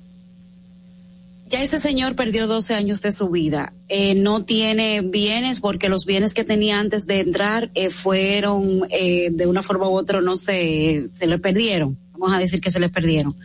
¿Qué pasa? Porque a este señor, primero, ¿qué, violé, ¿qué derechos se les violaron a este señor?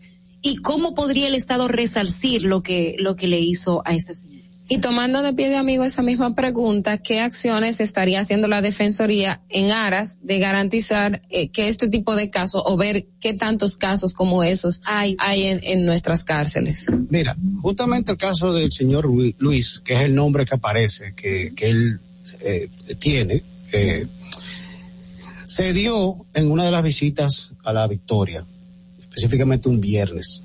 El lunes, eh, la Comisión Nacional de Derechos Humanos fue al defensor porque se iba a incoar un habeas corpus y ahí hay un elemento de cómo puede el defensor eh, operar. Entonces, de los planteamientos que yo le, decía, en este caso al presidente de la comisión, María Mercedes, era que aparte de el, el- el documento del habeas corpus, que hiciéramos un perfil eh, del joven, porque incluso nosotros tenemos allá una, una psicóloga que fue policía y que es eh, criminóloga, que, que permitiría un poco de, de ver las características. Fíjate que no se sometió el martes, eso fue un lunes, el lunes en la tarde sale libre y Luis no aparece. Entonces, hay elementos los cuales todavía están en el aire y, y de las cosas que estamos haciendo en una investigación, eh, solicitándole al Ministerio Público que, que active, ellos lo, lo han hecho por, por motivación propia, pero también se le, ha- se le ha solicitado porque hay mucho- muchas respuestas sin responder. O sea, Luis no aparece. Luis tiene prácticamente dos semanas que, que nadie sabe de él. Entonces, hasta que no tengamos esa respuesta, yo mismo tengo que, que preservarme y no hacer juicio de valor porque hay aspectos que yo no conozco y hay que ser humilde y honesto en la vida. O sea, ¿cuáles fueron los con este- derechos, perdón, eh, cuáles fueron los derechos que se le vio- violaron a él y cómo el Estado podría resarcir esos si daños? ciertamente es así, por eso te preciso esa parte, que no quiero hacer juicio de valor. Eh, por Si un tema de- ciertamente es que lo si encarcelaron sin así, ningún tipo Está el tema de la dignidad humana. Dignidad Está humana. el tema de los todo todo lo que tenga que ver con los derechos eh, políticos y civiles fueron violentados como tal o sea el catálogo completo de, De los eso, que derechos. prácticamente son 10 u 8 eh, ¿Y cómo el Estado podría resarcir en caso de que esto sea cierto? Porque estamos bajo supuesto de que realmente es cierto lo que le acaba de pasar. Pablo dice, bueno, no puedo hacer un juicio de valor hasta que yo no contacte que realmente todo es así.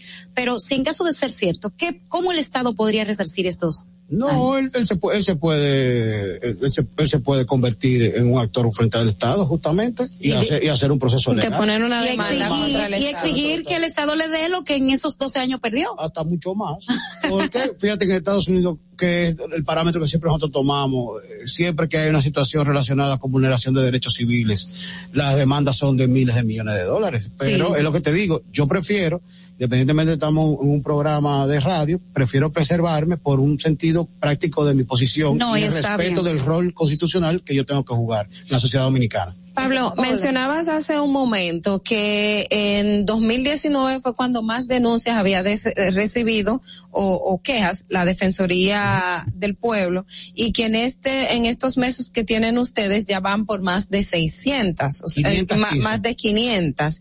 ¿cuáles son ese tipo de, de denuncias eh, o, o, demandas que la población está eh, interponiendo ante la Defensoría del Pueblo, pero también precisar cuál, eh, qué tipo de denuncias puede manejar el defensor del pueblo y cuáles no puede manejar y de esas cuáles son como vulneraciones de derechos fuertes, importantes que la Defensoría entiende que debe de llevar a cabo pero quiero añadirle algo. ¿Cuáles serían, y ya creo que no sé si tenemos tanto tiempo, cuáles serían, cuáles son las denuncias más comunes de los ciudadanos dominicanos?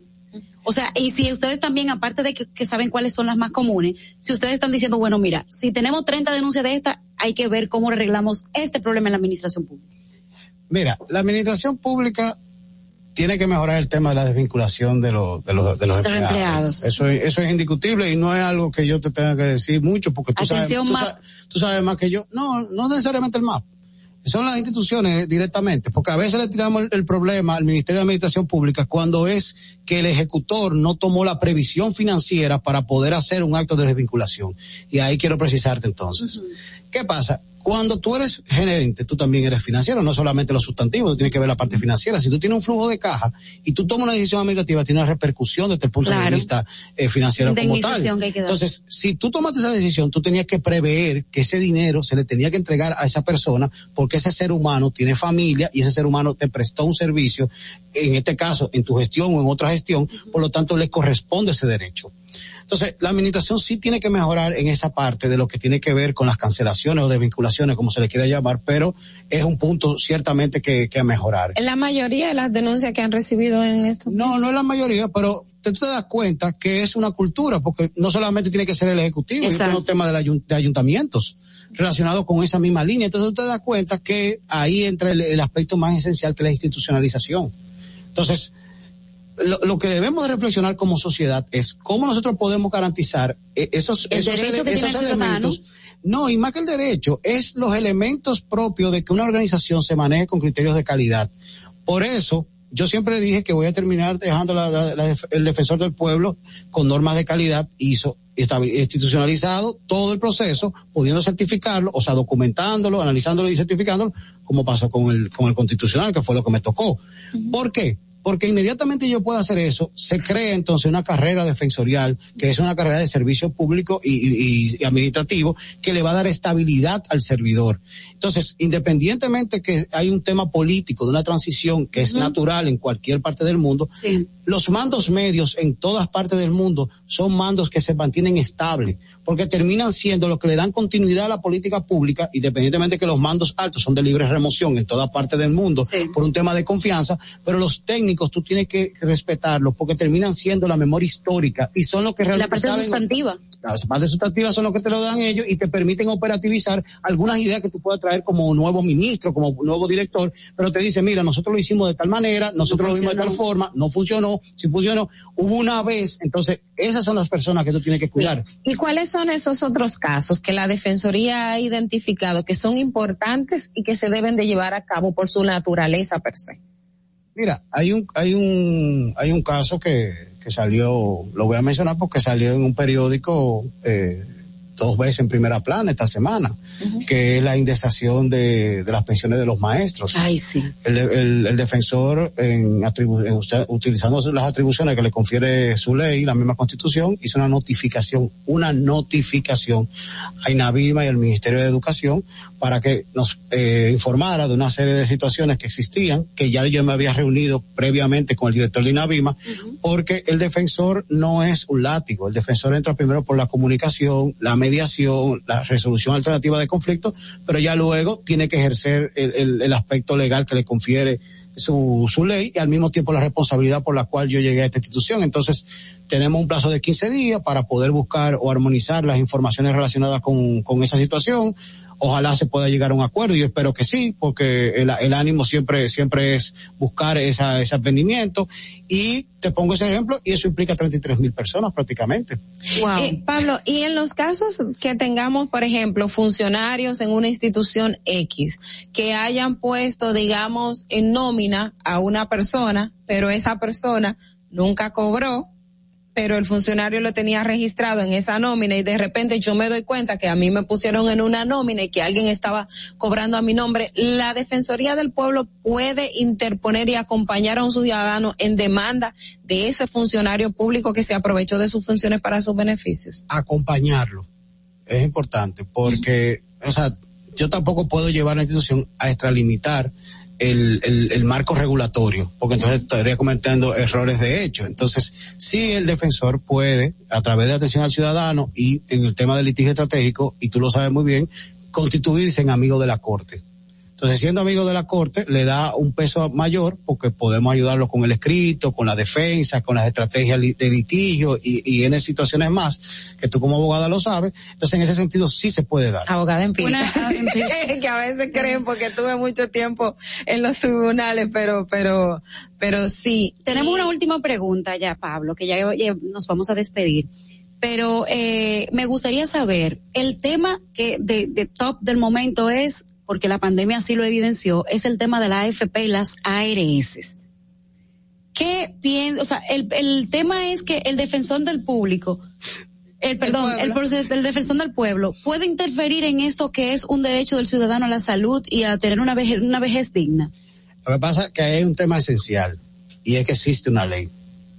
La ley de seguridad social uh -huh. tiene el marco regulatorio de lo que termina siendo la salud y las pensiones. Uh -huh el defensor tiene que ser respetuoso de, lo, de, de, los elementos emanados del Congreso de la República, porque sí. lo que hace es que la aplicación sea en garantía de los derechos fundamentales. Exacto. Para darse un cambio, tiene que darse un cambio en el, en Senado, en el Senado, en la ley, en, la, en el Congreso, uh -huh. e incluso nosotros hemos participado en las vistas públicas que se están haciendo de, de, la ley, de la nueva ley de seguridad social, porque el defensor de las cosas nuevas es que, que tiene una unidad legislativa que le permite hacer opiniones de proyectos de ley o presentarle a las cámaras, porque yo no tengo eh, capacidad legislativa, presentarle a las cámaras algunos proyectos de ley que serían interesantes. Eso quiere decir que lo donde nosotros tenemos que poner el tizón es a nuestros legisladores. ¿Por qué? Porque ellos han hecho que esta ley sea lo injusta que es para el ciudadano y lo lucrativa que es para estos empresarios que dicho sea de paso tienen miles de millones de pesos al año. Sin embargo, el, el ciudadano carece de un buen servicio y no puede tener ni siquiera una vejez o una pensión digna. Hola. Eh, Pablo, cambiando de tema, tengo dos preguntas que son eh, interesantes. Una, hay un tema, el tema que siempre el reinicio del año escolar, viste que en, este día se habló de educación, de los niveles de los niños, pero hay un tema que, que genera eh, comentario público, es el tema de la reinscripción de los colegios. Y, y de hecho en el Congreso Nacional eh, hubo propuestas de que, que, que no, que no se cobre la reinscripción, esa por una. Y otra, ¿cómo puede el defensor del pueblo, si tiene facultad, ayudar en el tema de los casos de las personas desaparecidas? Aquí hay cientos o miles de personas desaparecidas. De hecho, hay un registro. La Comisión de Derechos Humanos ha hecho de, denuncias constantes y, se, y, y los casos están ahí de personas desaparecidas que a la fecha el Estado no ha dado respuesta cómo el defensor del pueblo puede apoyar o ayudar en ese tema y cuáles son las limitantes que tiene, el, eh, que tiene en ese sentido el Estado Dominicano en dar respuesta. Mira, pa parece como que yo me preparé para la entrevista y te puedo decir todas las cosas que he hecho en la semana y parece como que realmente. Yo vi que el defensor del pueblo se refirió a los temas de las personas desaparecidas no, ya. Mira, Ajá. no solamente me referí, o sea, nosotros el fin de semana, gracias a Dios, intervinimos y pudimos lograr que una, una joven tuviera de vuelta a su padre de 76 años que tenía una situación de demencia senil. La joven Marilyn Jovine, eh, gracias a Dios pudimos articular un trabajo en conjunto con la policía, que incluso el martes pasado fui, fui donde el, donde el jefe de la policía con ella, para poder generar entonces dos elementos. El, el elemento de una mesa de trabajo conjunto entre la policía y el defensor del pueblo para trabajar dos líneas estratégicas. Una, la, la claro, la, el rescate de las personas desaparecidas o extraviadas, que tiene que ver justamente con el DICRIN, y nosotros apoyarlo. Y lo otro, justamente, es el apoyo a las familias. Porque uno de los aspectos que nosotros identificamos es quizás el poco feedback que reciben la familia, que eso hace que se genere aún más ansiedad. Porque y la desesperación y la forma también en que el, el, usuario, la policía o la persona que recibe la denuncia en el momento. Sí, porque incluso Marilyn hablaba de su situación, porque nosotros le pusimos un abogado y se hizo todo el protocolo, porque eh, en este caso Carbonel, que es el abogado que, que asumió, el asumió el caso, sabía todo el protocolo y la llevó paso por paso. Entonces, ¿qué pasa? Cuando te hablo de la mesa eh, de trabajo es mejorar el protocolo, que va a implicar capacitación e incluso hasta recursos, una impresora y cosas así, que tú lo dirás, bueno, pero esa es la realidad. O sea, yo que, yo que tengo que estar, por ejemplo, de aquí yo me voy para el interior, justamente le, le decía, porque en el caso mío yo me manejo sobre la base del terreno. Ahora, esa mesa de trabajo que tiene que mejorar los protocolos y tiene que ser eh, de, común acuerdo, también tiene que generar el apoyo a la familia y eso es muy importante porque tú estás pasando un luto en vida. Sí. O sea, y eso yo quiero significarlo porque a veces nosotros te relajamos, porque en el caso de Marilyn hubieron memes relacionados con su, con su padre, con la parte física de su padre. O sea, el rostro, un elemento del rostro le estaban burlando y ella estaba pasando un luto en vida. O sea, ella estaba con la esperanza de volver a ver a su padre, mientras gente se estaban riendo y mofando de una situación que de verdad, eso es una locura. O sea, en el caso mío que mi papá y mi mamá murieron jóvenes, yo no me imagino esa desesperación que tiene que ser para alguien que ha tenido 50 años, 40 años, en el caso mío tengo 43, yo quisiera haber vivido más años con mi papá y mi mamá, pero no lo tuve. Entonces yo no me imagino a alguien que tenga mi edad, que tenga la oportunidad de haber vivido 20 o 25 años más con las personas que tú más amas y te encuentres con una situación que se están riendo y tú pasando esa laceración por el corazón. Entonces el defensor eh, parece que se preparó para la entrevista y le puede decir ciertamente lo que ha venido haciendo en estos días para poder responderle con hechos y no con palabras. Y que en el caso de eh, todo eso de reinscripción, tenemos que debate Mira, lo que pasa es que hay dos proyectos de ley, uno del diputado Armando y otro del diputado, del senador eh, Héctor Acosta el concepto de reinscripción es un concepto ambiguo porque después te pueden poner derecho a, aula, te pueden poner el aspecto relacionado con oportunidades, o, sea... Se te pueden traducir el costo en otra cosa. Reinscripción, reinscripción termina siendo un vocablo, un concepto que tú lo puedes cambiar y con eso tú estás cumpliendo. Entonces, yo creo que ahí lo importante es ver en el punto de vista de la educación privada que tú me estás planteando, es justamente que se, que se, que dentro del Estado haya una regulación existe una ley del 2001 de colegios privados, por ejemplo, y de universidades. Y perdóname, y yo creo que ahí lo importante es que entendamos que es un solo sistema, es un solo sistema.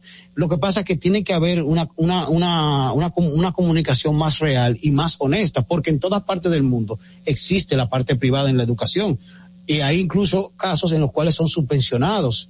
Entonces, lo que tú necesitas es tener un marco real y que el, ciudadano lo sepa, porque quizás yo vivo aquí en la zona donde ustedes están, en Los Prados, y no puedo ir a, la escuela que está, la Fray Ramón Pané, que está cerca de Intec. Yo sé pues que nada, vamos a ir, Pablo, pero no quiero dejar esa idea perderse, y discúlpame, de verdad que sí, pero es que tuvimos el debate en la semana pasada sobre hasta dónde el Estado puede regular, si bien no puede poner control de precio o, o limitar el aspecto económico de un colegio privado, pero el Estado puede crear los mecanismos para regular, tener un, control en el aspecto de... de, yo, voy más lejos y vamos al mismo punto. Lo que pasa es que también es un tema de, de, gestión. Existe una ley que se hizo cuando Doña Milagro de clasificación de colegios privados, si a eso que te preocupa. Ahora, la correspondencia entre la calidad y el precio en todas partes se da. Si tú clasificas, cualificas o eh, determinas competencias particulares, hay de infraestructura, de capacidad técnica, de docente, de estrategias pedagógicas, de modelo de, pedagógico que tú estás implementando, de acreditaciones internacionales, de posibilidades de ubicación de, de estudiantes en otras universidades, de la referencia internacional de los egresados. Hay muchos aspectos que internacionalmente se utilizan para cualificar o calificar en la educación. Entonces, esa parte tiene que darse dentro del punto de vista de una estrategia educativa. Entonces, en, el caso mío, estoy hablando como especialista en educación. Por eso estoy hablando de manera tan, tan llana, porque tú tienes que tener una clasificación y eso te va a corresponder a un precio. O sea, tú no le puedes poner valor, como tú dices, a lo que es privado. Ahora, tú sí te puedes poner criterios para, para tú saber como padre, como padre, si, lo que está pagando se corresponde, se corresponde con la calidad. Si el colegio tiene tantos metros de infraestructura, si tiene las aulas climatizadas, si tiene las aulas eh, iluminadas, si tiene, es bilingüe data show. si tiene elementos de tecnología, eh, data show, pero también si tiene plataforma, plataforma. o sea, hay, hay elementos que ellos los, o sea, tú vas a la regional 1503, a la, a la 15, y el distrito 1503, por ejemplo, que es el que pertenece a todo este casco urbano, 1503 y arriba el 1504, tienen unos criterios de evaluación de centro educativo pero también tiene que aplicarse a la parte eh, a, la, a, la, parte pública porque volvemos al mismo punto o sea el que toma la decisión de poner a sus hijos en, en la educación privada es porque no consiguen en la educación pública, la oportunidad en el sector que yo vivo que la, no quiero decir bueno voy a decir la, escuela en el sector tal a mí me correspondería la, escuela Guatemala pero vamos al mismo punto o sea cuál es la calidad y esa es, mira, yo te voy a terminar con esta idea que yo sé que usted me, me la va a entender el derecho que nosotros debiéramos defender no es el derecho a la educación. Es la calidad. Es el derecho a aprender. Cuando tú tengas el derecho de aprender garantizado en la República Dominicana, tú desde los dos años hasta que te mueras vas a tener las oportunidades de tener una educación de calidad, pero para la vida. Claro. Pablo, bueno, vamos a despedir acá a Pablo que realmente eh, nos dio muchísimo más tiempo de que él tenía que darnos. Agradecemos muchísimo que haya aceptado esta invitación y realmente lo queríamos hace mucho tiempo, Pablo, pero esta fue la, la oportunidad donde se dio. Muchísimas gracias por estar con nosotros y vamos con Fernando inmediatamente. Gracias. En Sin Maquillaje y Sin Cuentos queremos escucharte. Envíanos tus notas de voz con tus preguntas, comentarios, desahogos y denuncias al 862-320-0075.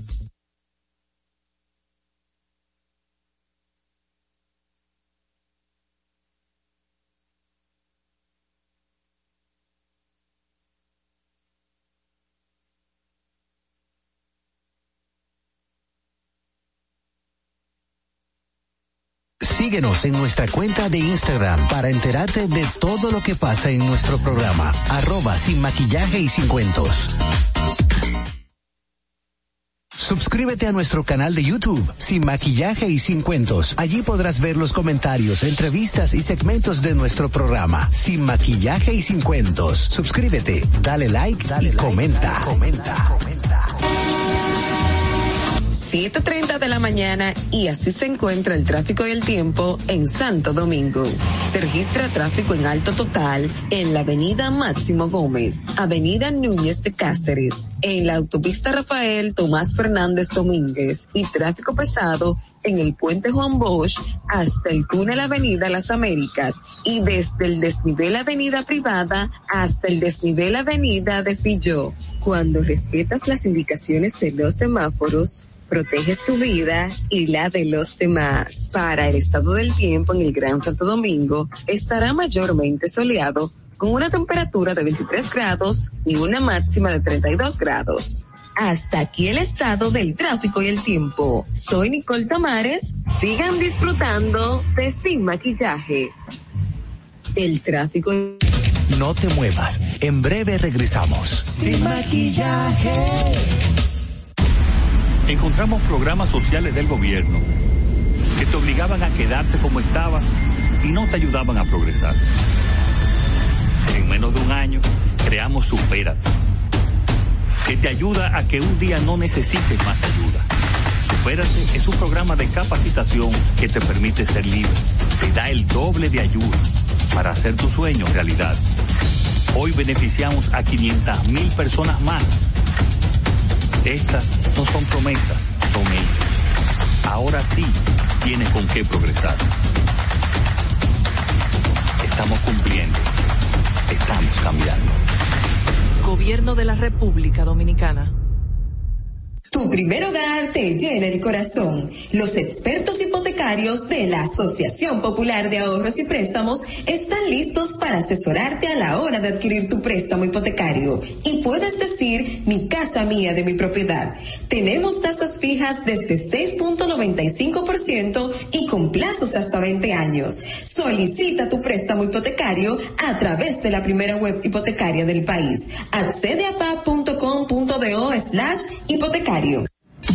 Si deseas tener acceso a todo lo que pasa en República Dominicana, debes obtener Dominican Networks. Es el primer sistema de cable dominicano para los dominicanos en el exterior. Aquí podrás disfrutar de todos los canales de televisión de República Dominicana, noticias, deportes, música, farándula y entretenimiento 24/7. Solo debes descargar nuestra aplicación en Roku, Amazon y Apple TV.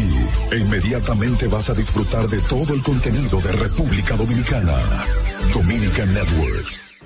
Todos nuestros programas y comentarios, entrevistas y segmentos están en nuestro podcast. Búscanos en tu podcast favorito, Apple Podcast, Spotify y en tu Alexa de Amazon, sin maquillaje y sin cuentos. Ahí mismito donde estás. O tal vez aquí, recostado bajo una mata de coco. O en la arena tomando el sol. O dentro del agua, no muy al fondo. O simplemente caminando por la orilla. Ahí mismo, abre tu nueva cuenta móvil BH de León, 100% digital y sin costo. La creas en minutos con cero pesos desde Móvil Banking Personal. Ábrela donde quieras, solo necesitas tu celular. Banco BH de León. Sin maquillaje. Estamos de regreso. Dominica Networks presenta en Sin maquillaje y sin cuentos un día como hoy. Como hoy, 27 de agosto del 1993, el presidente Joaquín Balaguer se reúne con el primer ministro haitiano Robert Marval, al que promete incrementar la cooperación del país hacia la vecina nación, una vez sea reinstalado en el poder el derrotado presidente Jean Bertard Aristides. Un día como hoy, en el año 2013, la presidenta de la Cámara de Cuentas, Griselot Marte de Barrios, revela que con los fondos que se distraen de las diferentes instancias de la administración pública, se podría crear otra República Dominicana. Un día como hoy, en el año 2014, el Senado convierte en ley el proyecto que declara Parque Nacional Loma Miranda, pieza que fue declarada de urgencia y aprobada en dos sesiones consecutivas con el voto de 28 de los 29 senadores en el hemiciclo. Un día como hoy, en el año 2015, el ex apostólico en el país, José Wenzulowski, es encontrado muerto en sus habitaciones del Vaticano, donde cumplía la prisión domiciliaria por la acusación de abuso sexual de menores dominicanos. Un día como hoy, en el año 2018, la Dirección General de Contrataciones Públicas anuncia la eliminación de la norma 15-2008, pauta a través de la cual se cometieron actos fraudulentos en la Oficina Metropolitana de Servicio de Autobuses ONSA y en su lugar entra en vigor la resolución 0218. Para que no se olvide, en Sin Maquillaje y Sin Cuentos te lo recordamos un día como sin maquillaje. Estamos de regreso. Gracias por estar con nosotros aquí en Sin Maquillaje y Sin Cuentos. Ustedes saben que estamos a través de la Roca 91.7 FM como emisora matriz. También puedes vernos a través de nuestro canal de YouTube Sin Maquillaje y Sin Cuentos. Comunicarse con nosotros en cabina al 829-947-9620. 829-947-9620. También enviar sus notas de voz a la línea internacional 1862-320-0075. En el día de hoy vamos a conversar con Rosa Grullón, señores, que nos trae un tema súper importante porque con esto de la pandemia que todo cerró, desempleo y la gente que no sabe qué va a hacer, nos trae una novedosa aplicación que se ha creado para esos fines. Rosa bienvenida. Niñas, porque son niñas, señores. Porque ah, qué lindo. Somos. No, Lucía, somos. Ahora, mira, no es fácil, esta madrugada, a uno se le ponen las ojeras aquí. no, pues es verdad, tú sabes que con esto de, de la pandemia, pues ha de, eh, desestabilizado todos los sectores de la economía en diferentes, en todas partes del mundo. Y precisamente el sector turismo es una de las más afectadas. ¿Por qué? Porque las personas no se no se trasladan a largas distancias. Como hablamos el otro día, prefieren quedarse o hacer viajes cortos o hacer viajes internos. Lo que es el turismo interno es lo que la gente está más buscando. Y además, eh, si ustedes se fijan, en el mes de mayo hubo un repunte.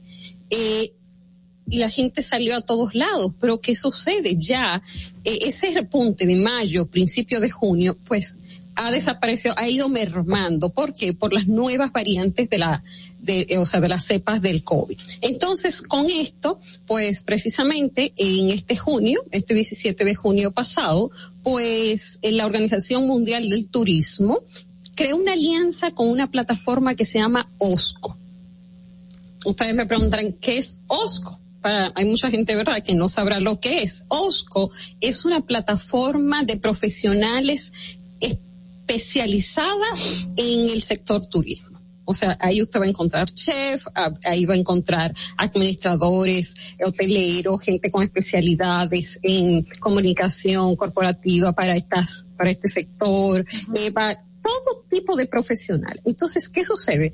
La Organización Mundial del Turismo sacaron un site que se llama, en español, se llama Fábrica de Empleo. ¿Por qué? Porque al verse tan mermado, estamos hablando de una cantidad de 100 a 120 millones de personas desempleadas que trabajan en el sector en el mundo turístico. Sí, señor. Por eso yo les decía el otro día que después de los combustibles y los químicos, el, el mayor eh, producto exportador, ¿verdad?, de, de un país es el turismo.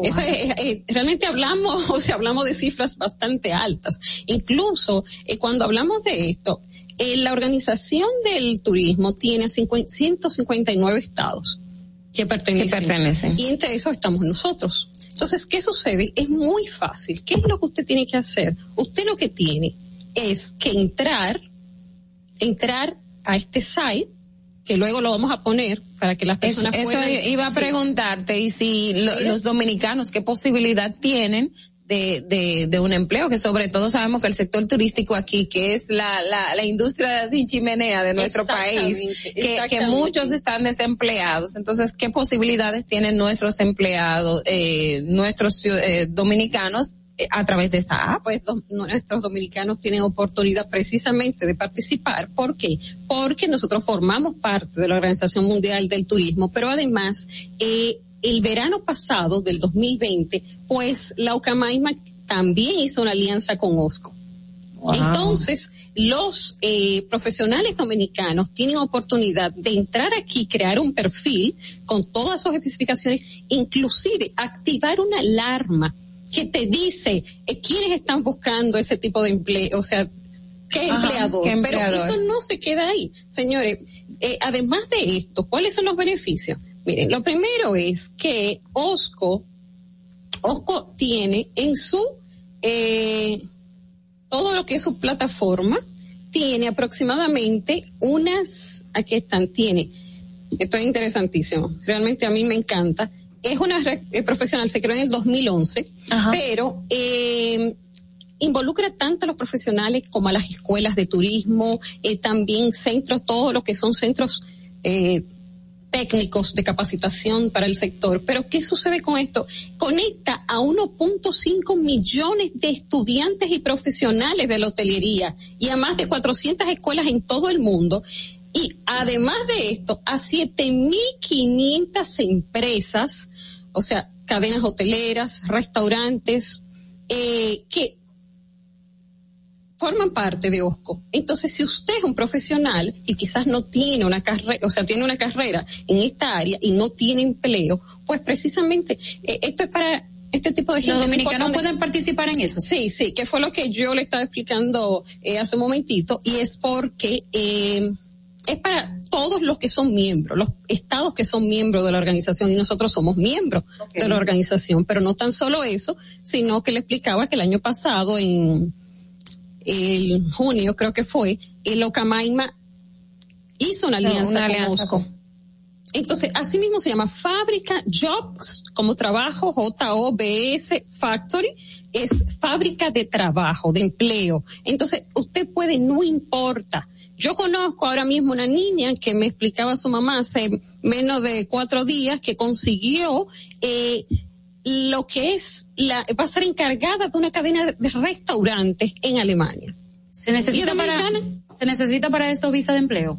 En, mira, o el procedimiento, o el procedimiento que tendrían que hacer. Me imagino que luego que ya tú eres seleccionado y que estás calificado para eh, trabajar en el puesto, pues me imagino que también ya irás con una visa de trabajo, que eso lo gestionará el mismo empleador. Exactamente. Pero lo importante es que la gente no debe perder ¿verdad? No se debe desanimar porque, como les digo, con las nuevas cepas, fíjense que ahora mismo en Estados Unidos hay aproximadamente unos 110 mil casos diarios. Los hospitales están llenos. Y lo peor de todo, como me decía un neumólogo amigo nuestro, eh, antes de ayer me decía, Rosa, lo peor de todo es que lo que no funcionaba hace unos meses, ahora no, no funciona. Entonces, esto es algo desconocido. Y eh, Rosa, eh, así como los dominicanos pueden ir a otros países, esto implicaría que algunos también pudiesen venir a República Dominicana. ¿Cómo se ha tomado previsión? Tú sabes que en, en los países existe el, el, porcentaje de mano de obra extranjera y mano de obra local. Aquí tenemos una crisis que hay muchísima gente desempleada. Entonces, ¿cómo se manejaría esa política? ¿Tú tienes una, una idea? yo no manejo, yo sé que para algunas, algunos sectores de la economía es más o menos un 10% que tú puedes tener de profesionales extranjeros, pero eso no sucede siempre. No, y por eso nos damos cuenta, y más en las cadenas hoteleras, donde eh, muchas de ellas, casi el 47% de las cadenas hoteleras son españolas. Entonces, ¿qué quiere decir? Que traen a su personal. Eh, tú ves muchos chefs, eh, los encargados de alimentos y bebidas, gente que trabaja en comunicación, el personal administrativo. Exacto. Porque tú y yo, si tuviésemos un hotel, dime, ¿qué tú harías? Pone tu gente La gente de confianza, exacto. Entonces, exactamente eh, también hacen ellos, y más a un país donde muchos de ellos vienen a invertir por primera vez, aunque esas cadenas tienen aquí millones de años. Pero, eh, te digo que sería muy bueno. Yo siempre estoy viendo eso. Cuando entro a veces, qué sé yo, hasta con empresas que hago negocio y llego y veo que la mayoría son extranjeros. Entonces yo pienso que debe protegerse. Eh, es verdad, quizá algunos no estamos tan calificados, pero eh, pienso que debe protegerse la cantidad de, empleados, o sea, monitorearse la cantidad de empleados extranjeros que tiene una empresa, aunque sea de, eh, de inversión extranjera también. Yo creo que sí. Una pregunta que tengo, eh, ¿cuál, quizá puede estar un poco fuera del tema, pero cuáles políticas públicas que ha, que ha implementado el gobierno dominicano ha contribuido a la, al ascenso del turismo en el país? ¿Y cuáles tú entiendes que deberían de también implementarse que no se han hecho? Mira, recuerden, eh, hablamos hace unas semanas acerca de qué es lo que está buscando el turista. El turista está buscando lugares donde sean seguros. Nosotros primero, casi todo el turismo de nosotros es playa o sea, que son espacios abiertos donde el turista no corre peligro, ¿verdad? Sí. Luego, eh, hemos lo del seguro, la cobertura de que si hay un turista con COVID, aquí se le da cobertura de, todo lo que implique y, su hospedaje. Incluso una de las medidas también que tomaron, fíjate qué curioso que yo al principio me lo encontraba mal, que las personas venían y no se les pedía la aunque llenaban eh, un llenaban todo un formulario diciendo que se habían hecho la prueba pero no se les pedía, ¿verdad? Ajá. Eh, pero sí se les está facilitando la vacuna para irse a sus países y de manera gratuita. Mm. Ah. O las, también las pruebas. Oh, no sabía. Entonces, eso es, eso es increíble. ¿Cuál es mucho para cuando se van, eh, todo lo que es Europa, Alemania, todo. Yo, y ya he conversado con varias personas que me han comentado así mismo. Sí, que a través del seguro de viaje se le cubre realizarse una prueba para regresar a su país. no, y República Dominicana a muchos se los está cubriendo la prueba. Muy bien. Ah. Entonces, ¿cuál, cuál entiendes tú entonces que serían esas otras medidas que deberían tomarse para mejorar eh, eh, que se active el sector? Yo creo que este es el momento. Fíjate, como yo les decía, que en mayo y junio eh, hubo un repunte. Y precisamente en junio hubo, llegaron a, generó unos 394 millones de dólares la llegada de turistas. Pero ¿qué sucede? Y con las nuevas cepas, pues ha disminuido. Yo creo que este es el momento idóneo Porque es que tú no puedes, la publicidad, igual que las relaciones públicas, no es una cosa que tú haces ahora y automáticamente te da resultado. Entonces, este es el momento de enfocarnos exactamente eh, qué era lo que pasaba con lo del proyecto de marca país. No es lo que nosotros hemos hecho antes. Como dicen, lo importante no es cómo tú comienzas, sino cómo terminas. Entonces, lo importante es ver qué es lo que nosotros queremos proyectar a partir de ahora y eh, crear, como yo digo, altos niveles de diferenciación con cualquier otro país de la región en cuanto al manejo de, del COVID. Porque esto no va a desaparecer de un día para otro. Es algo con lo cual vamos a tener que vivir durante un tiempito y nosotros, como, como les decía, algo maravilloso que tiene el turismo es una capacidad de adaptarse. Es resiliente, o sea, es una cosa que se adapta a cualquier adversidad, se modifica, porque ¿qué le digo? El, el hacer turismo no es un lujo ya. Es una necesidad. Es una necesidad. el esparcimiento es una necesidad. Por eso eh, también yo veo cuántos lugares en los sectores más humildes aquí quizás, eh, cosas que podrían implementarse, hasta pantallas gigantes con películas, tú sabes, donde la gente tenga acceso a cierto tipo de esparcimiento sin tener que gastar. eh, que también el transporte aquí sería bueno Mm, dar mayor facilidades, porque el que no, la señalización, yo como diseñadora también de interiores, eh, y que trabajo mucho en eso de las señaléticas y todas las señalizaciones de las de calle, me doy cuenta, ahora sí, si tú no tienes eh, el Google App, entonces no llega a ningún lado. Yo, lo uso, esa es mi herramienta, uno va aún sabiendo a dónde yo voy. Exactamente, entonces es importantísimo, tú sabes que vamos a poner luego el el SAI para que todo aquel que trabaje en el sector y no tenga trabajo, eh, o, o, que tenga también y tenga aspiraciones de ir a, trabajar a otros países del mundo, también lo hagan. Señores, los dominicanos somos gente muy, primero trabajadora, muy eh, competitiva. y preparados para la adversidad. Nosotros resolvemos, echamos, mira, si no nos tiramos. En el sector salud, en el sector, en el sector salud y en el turismo yo creo que nosotros tenemos una experiencia extraordinaria, porque yo lo viví en España realmente. Sí, señor. Nosotros llevamos eh, años luz a muchas, a muchas La precariedad de muchas veces que hay en el país para hacer las cosas, sin embargo el dominicano lo que hace es que saca de abajo. Bueno, pero Rosa, Rosa, muchísimas nos vemos la semana que viene, Dios mediante, eh, y, y nada, que nos sigan en YouTube y que nos sigan también en Instagram, porque ustedes de verdad lo están haciendo súper bien. Ay, muchas gracias. Pero miren, antes de despedir, yo, yo quería y quiero tomar de pie de amigo de lo que comentaba Angeli en la mañana, el tema de la educación y lo ha vuelto a, a, a tocar Rosa, que es el tema de la mano de obra calificada y el tema de la preparación. Y una de las cosas que el ministro eh, del Ministerio de la de, de Economía, Planificación y Desarrollo hacía referencia es que la educación de nuestros chicos impacta mucho en su competitividad a la hora de eh, buscar empleo. Entonces, son de las cosas que el Estado Dominicano debe tomar en cuenta y ese informe que publicó el Ministerio de Economía, Planificación y Desarrollo es de sumo interés e invitamos a la gente a que lo vean y lo lean porque ahí se van a dar de cuenta de cómo vamos y lo que necesitamos en el Estado Dominicano. Señores, muchísimas gracias por estar con nosotros en el día de hoy. Ustedes saben que estamos aquí a través de la Roca 91.7 de lunes a viernes en este su canal sin maquillaje y sin cuento. Tenemos también nuestra encuesta del día de hoy que Fernando me va a ayudar con ella. Dice, después de cinco años, ¿cree que habrá condena en el caso Odebrecht?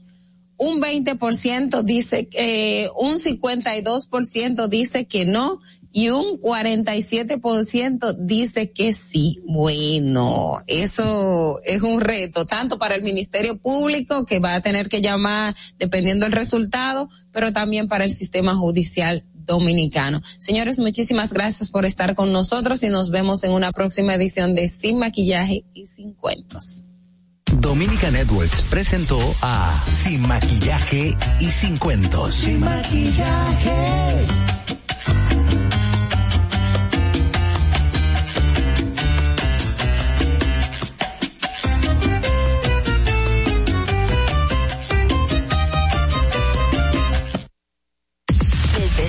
You're listening to 91.7 La Roca.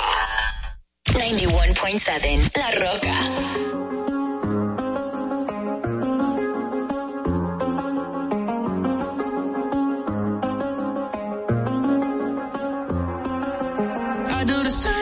I told you that I never would. Told you I changed, even when I knew I never could. Know that I can't find nobody else as good as you. I need you to stay, need you to stay.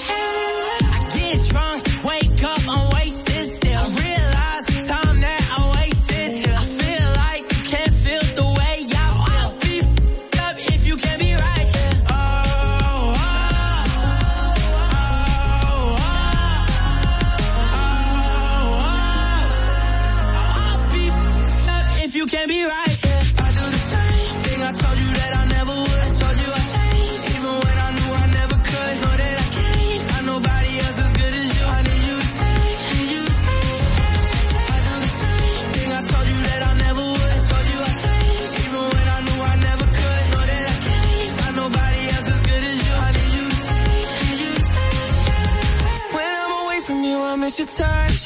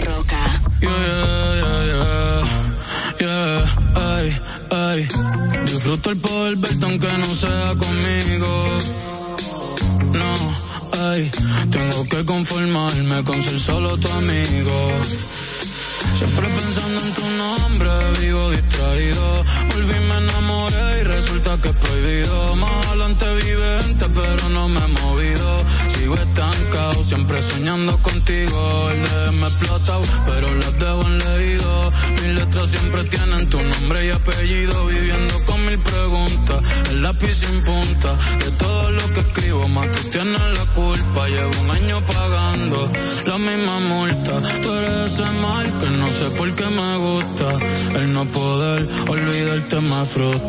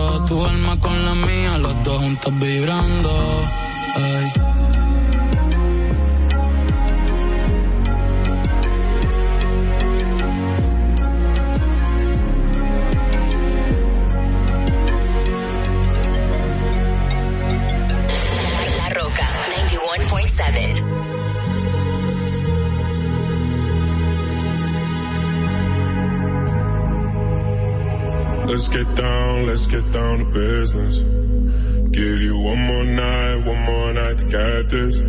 We've had a million, million nights just like this. So let's get down, let's get down to business. Mama, please don't worry about me. Mama, about to let my heart speak. My friends keep telling me to leave this. So let's get down, let's get down to business. Let's get down, let's get down to business got this. We've had a million, million nights just like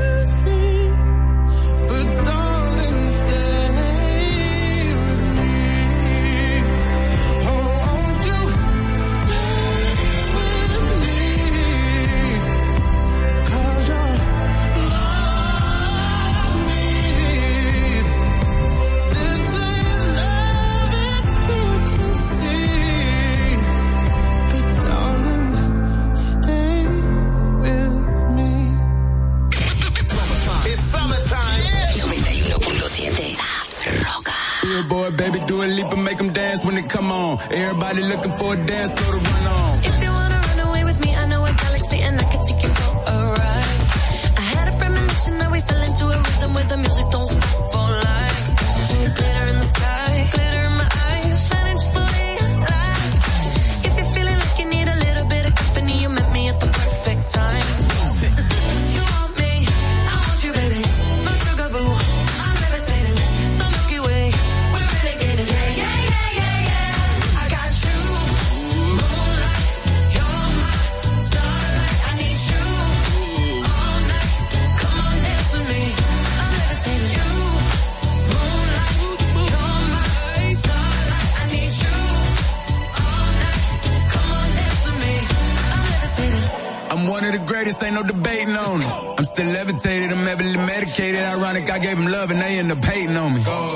she love me and she been waiting. Fighting hard for your love and I'm running thin on my patience. Needing someone to hug, even took it back to the basics. You see what you got me out here doing? Might have threw me off, but can't nobody stop the movement. Uh, let's go. Left foot, right foot, levitating. Pop stars, do a leap with the baby. I had to lace my shoes for all the blessings I was chasing. If I ever slip, I fall into a better situation. So catch up, go put some cheese on it, get out and get your bread up. They always leave when you fall, but you run together. Weight of the world on my shoulders, I kept my head up. Now baby, stand up.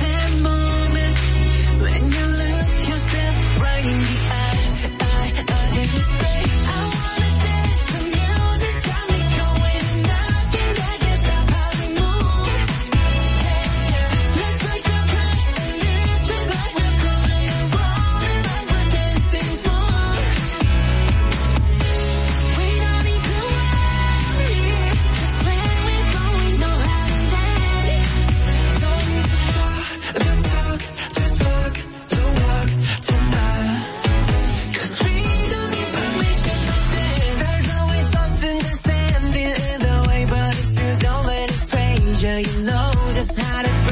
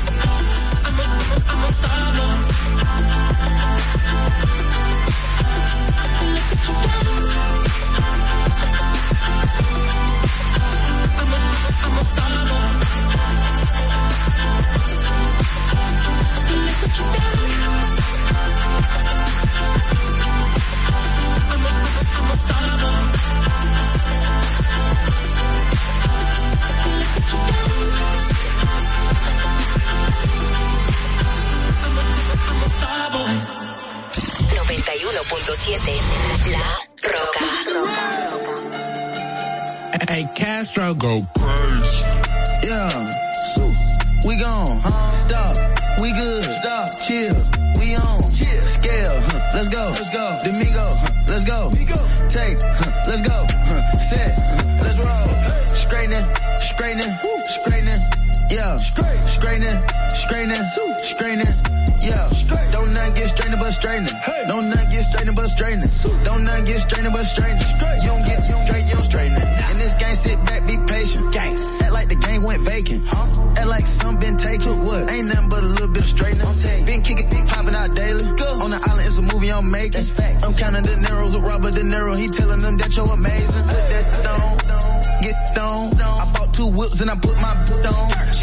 Wrist on. She factory said it went rich and meal prone. Turn a pandemic into a pandemic. You know that's you know that we on. Yes, sir. Them gon' pull up and L at this L together won't get what you homes. Uh-uh, I don't do the fake kicking. No. There go a rocket, is taking it. It's a problem with you, then we straightening it. Swap out the cap, put a demon in it. Upgrade the band up, with fiends in it. I got some shooters you seen with me. We're running back, I just seen tenant. We gonna get straight. Straightening, straightening, straightening. Yeah. Straightening, straightening, straightening. Yeah. Don't not get straightening but straightening. Don't not get straightening but straightening. Don't not get straightening but straightening. You don't get, you don't straight, you don't straighten it. You don't get strained if you don't straighten it. No. On the set to sit back and watch patient. Watch. Do a trick with the stick, it's amazing. Stick. In the bando, chopping hot bacon. Lows on like I'm starting in the matrix. matrix. I keep the cookie like my grandma made it. Cookie. I get the keys and the pounds and the babies. Keys. And the bricks came white like shady. White. Drive the Lambo through the avenue. Skirt. Pretty little pretty with an attitude. Man. Give a shout out to them white boys. All white rolls look radical. radical. Keep you a don't let them take no. it. If they get charged, you gotta get straight. straight. I got your op, I give them a facelift. Uh. My niggas lurking and spinning the day shift. I got them rat when you see me. Rack Spin back to back, it's a repeat. Spin. Championship, this is three P. Shoot out the window like Drizzy and Freaky. Free. I keep it on me, believe me. Yes, sir. I up high where the trees be. High. I go and put on so much to this ice. They say don't touch me, you gon' freeze me. Straightening, straightening, straightening. Yeah. Straightening, straightening, straightening. Yeah. Don't not get strained but straightening. Don't not get strained but straightening. Don't not get strained but straightening. You don't get, you don't straight, you don't. Get my strain. Automatic handgun like the Navy. I keep a hundred round drum, ain't fading. Turn it to a mummy with a payment. Terminator with the money, it was brave. Terminator. Spin an op block, rock about baby. Popping out the sprite, out the base. Spin. I pop a perk and I'm going berserk and I woke up and bought me a job. Like job. Straight to the point, I get straight to the straight and your buddy, he can't even call.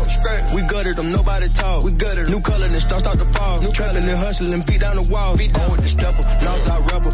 Keep a Mac in the back of the Tesla. I'm with the gang, we can never be selfish. Watch how I dress, I'm the dripping professor. Bought a kill then I bought a compressor. Time to press 'em, eat 'em for breakfast. Taught 'em a lesson, I'm never confessing. Never my message, somebody stretch 'em. Straightening, straightening, straightening.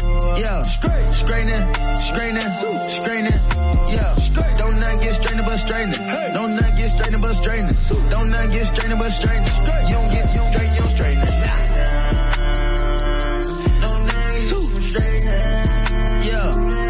Don't not get strained but straightening.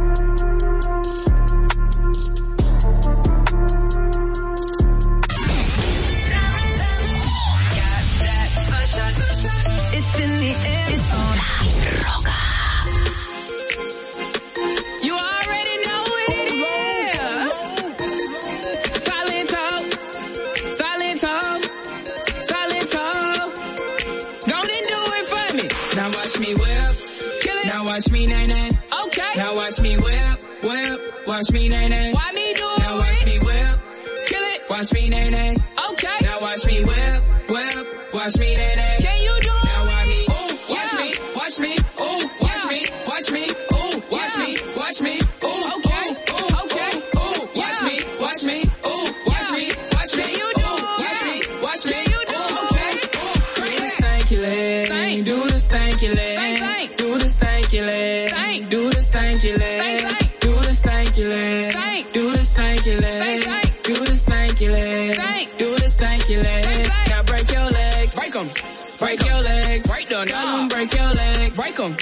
Break your legs, break the knob and break your legs, break 'em.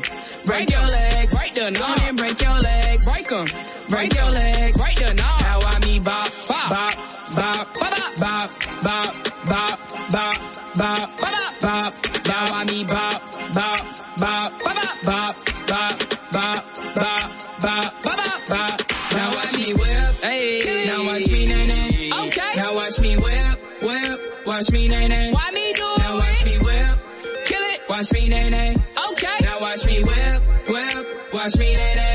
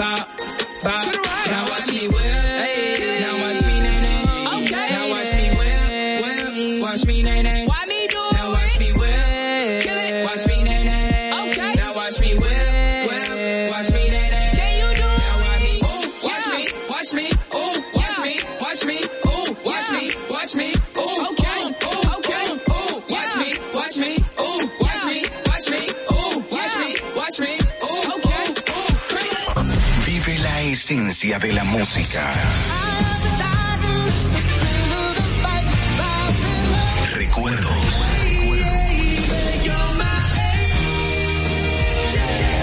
Emociones. La pulpa, cada domingo, 12 del mediodía, por La Roca 917. Presentado por Coopro Servicios, apoyando tus sueños. ¿Te enteraste? En Coopro Servicios, las tres últimas cuotas son gratis. Al solicitar tu préstamo para comprar tu vehículo, las tres últimas cuotas son gratis. Además de que te aprueban tu préstamo rapidísimo. El mismo día sales montado, con seguro incluido, sin intereses. Busca más información en nuestras redes sociales como Coopro Servicios RD o llamando al 809-4720777 o vía WhatsApp 809-4720777. No te olvides, en Coopro Servicios, las tres últimas cuotas de tu préstamo de vehículo son gratis. Coopro Servicios, apoyando tus sueños. Uniformes Batiza, única tienda con todo tipo de uniformes en existencia y por encargos. 42 años siendo líderes en el mercado dominicano, en la venta al detalle y al por mayor de uniformes tradicionales y personalizados, bordado, serigrafía y sublimación. Visítanos en cualquiera de nuestras sucursales en Santo Domingo, Avenida Mella, Naco y Punta Cana. Síguenos en las redes sociales, arroba uniformes batiza. Tu imagen corporativa en manos de expertos. Uniformes Batiza. Good for you, I guess you moved on really easily. You found a new girl and it only took a couple weeks. Remember when you said that you wanted to give me the world? Good for you, I guess that you've been working on yourself. I guess the therapist I found for you should really help. Now you can be a better man for your brand new girl.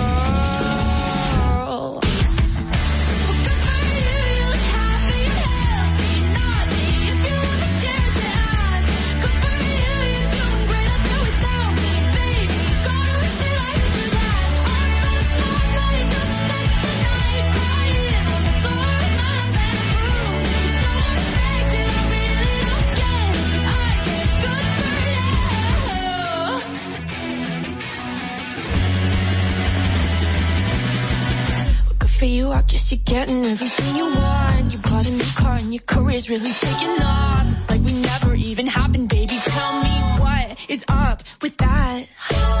And good for you, it's like you never even met me. Remember when you swore to God I was the only person who ever got you? Well, screw that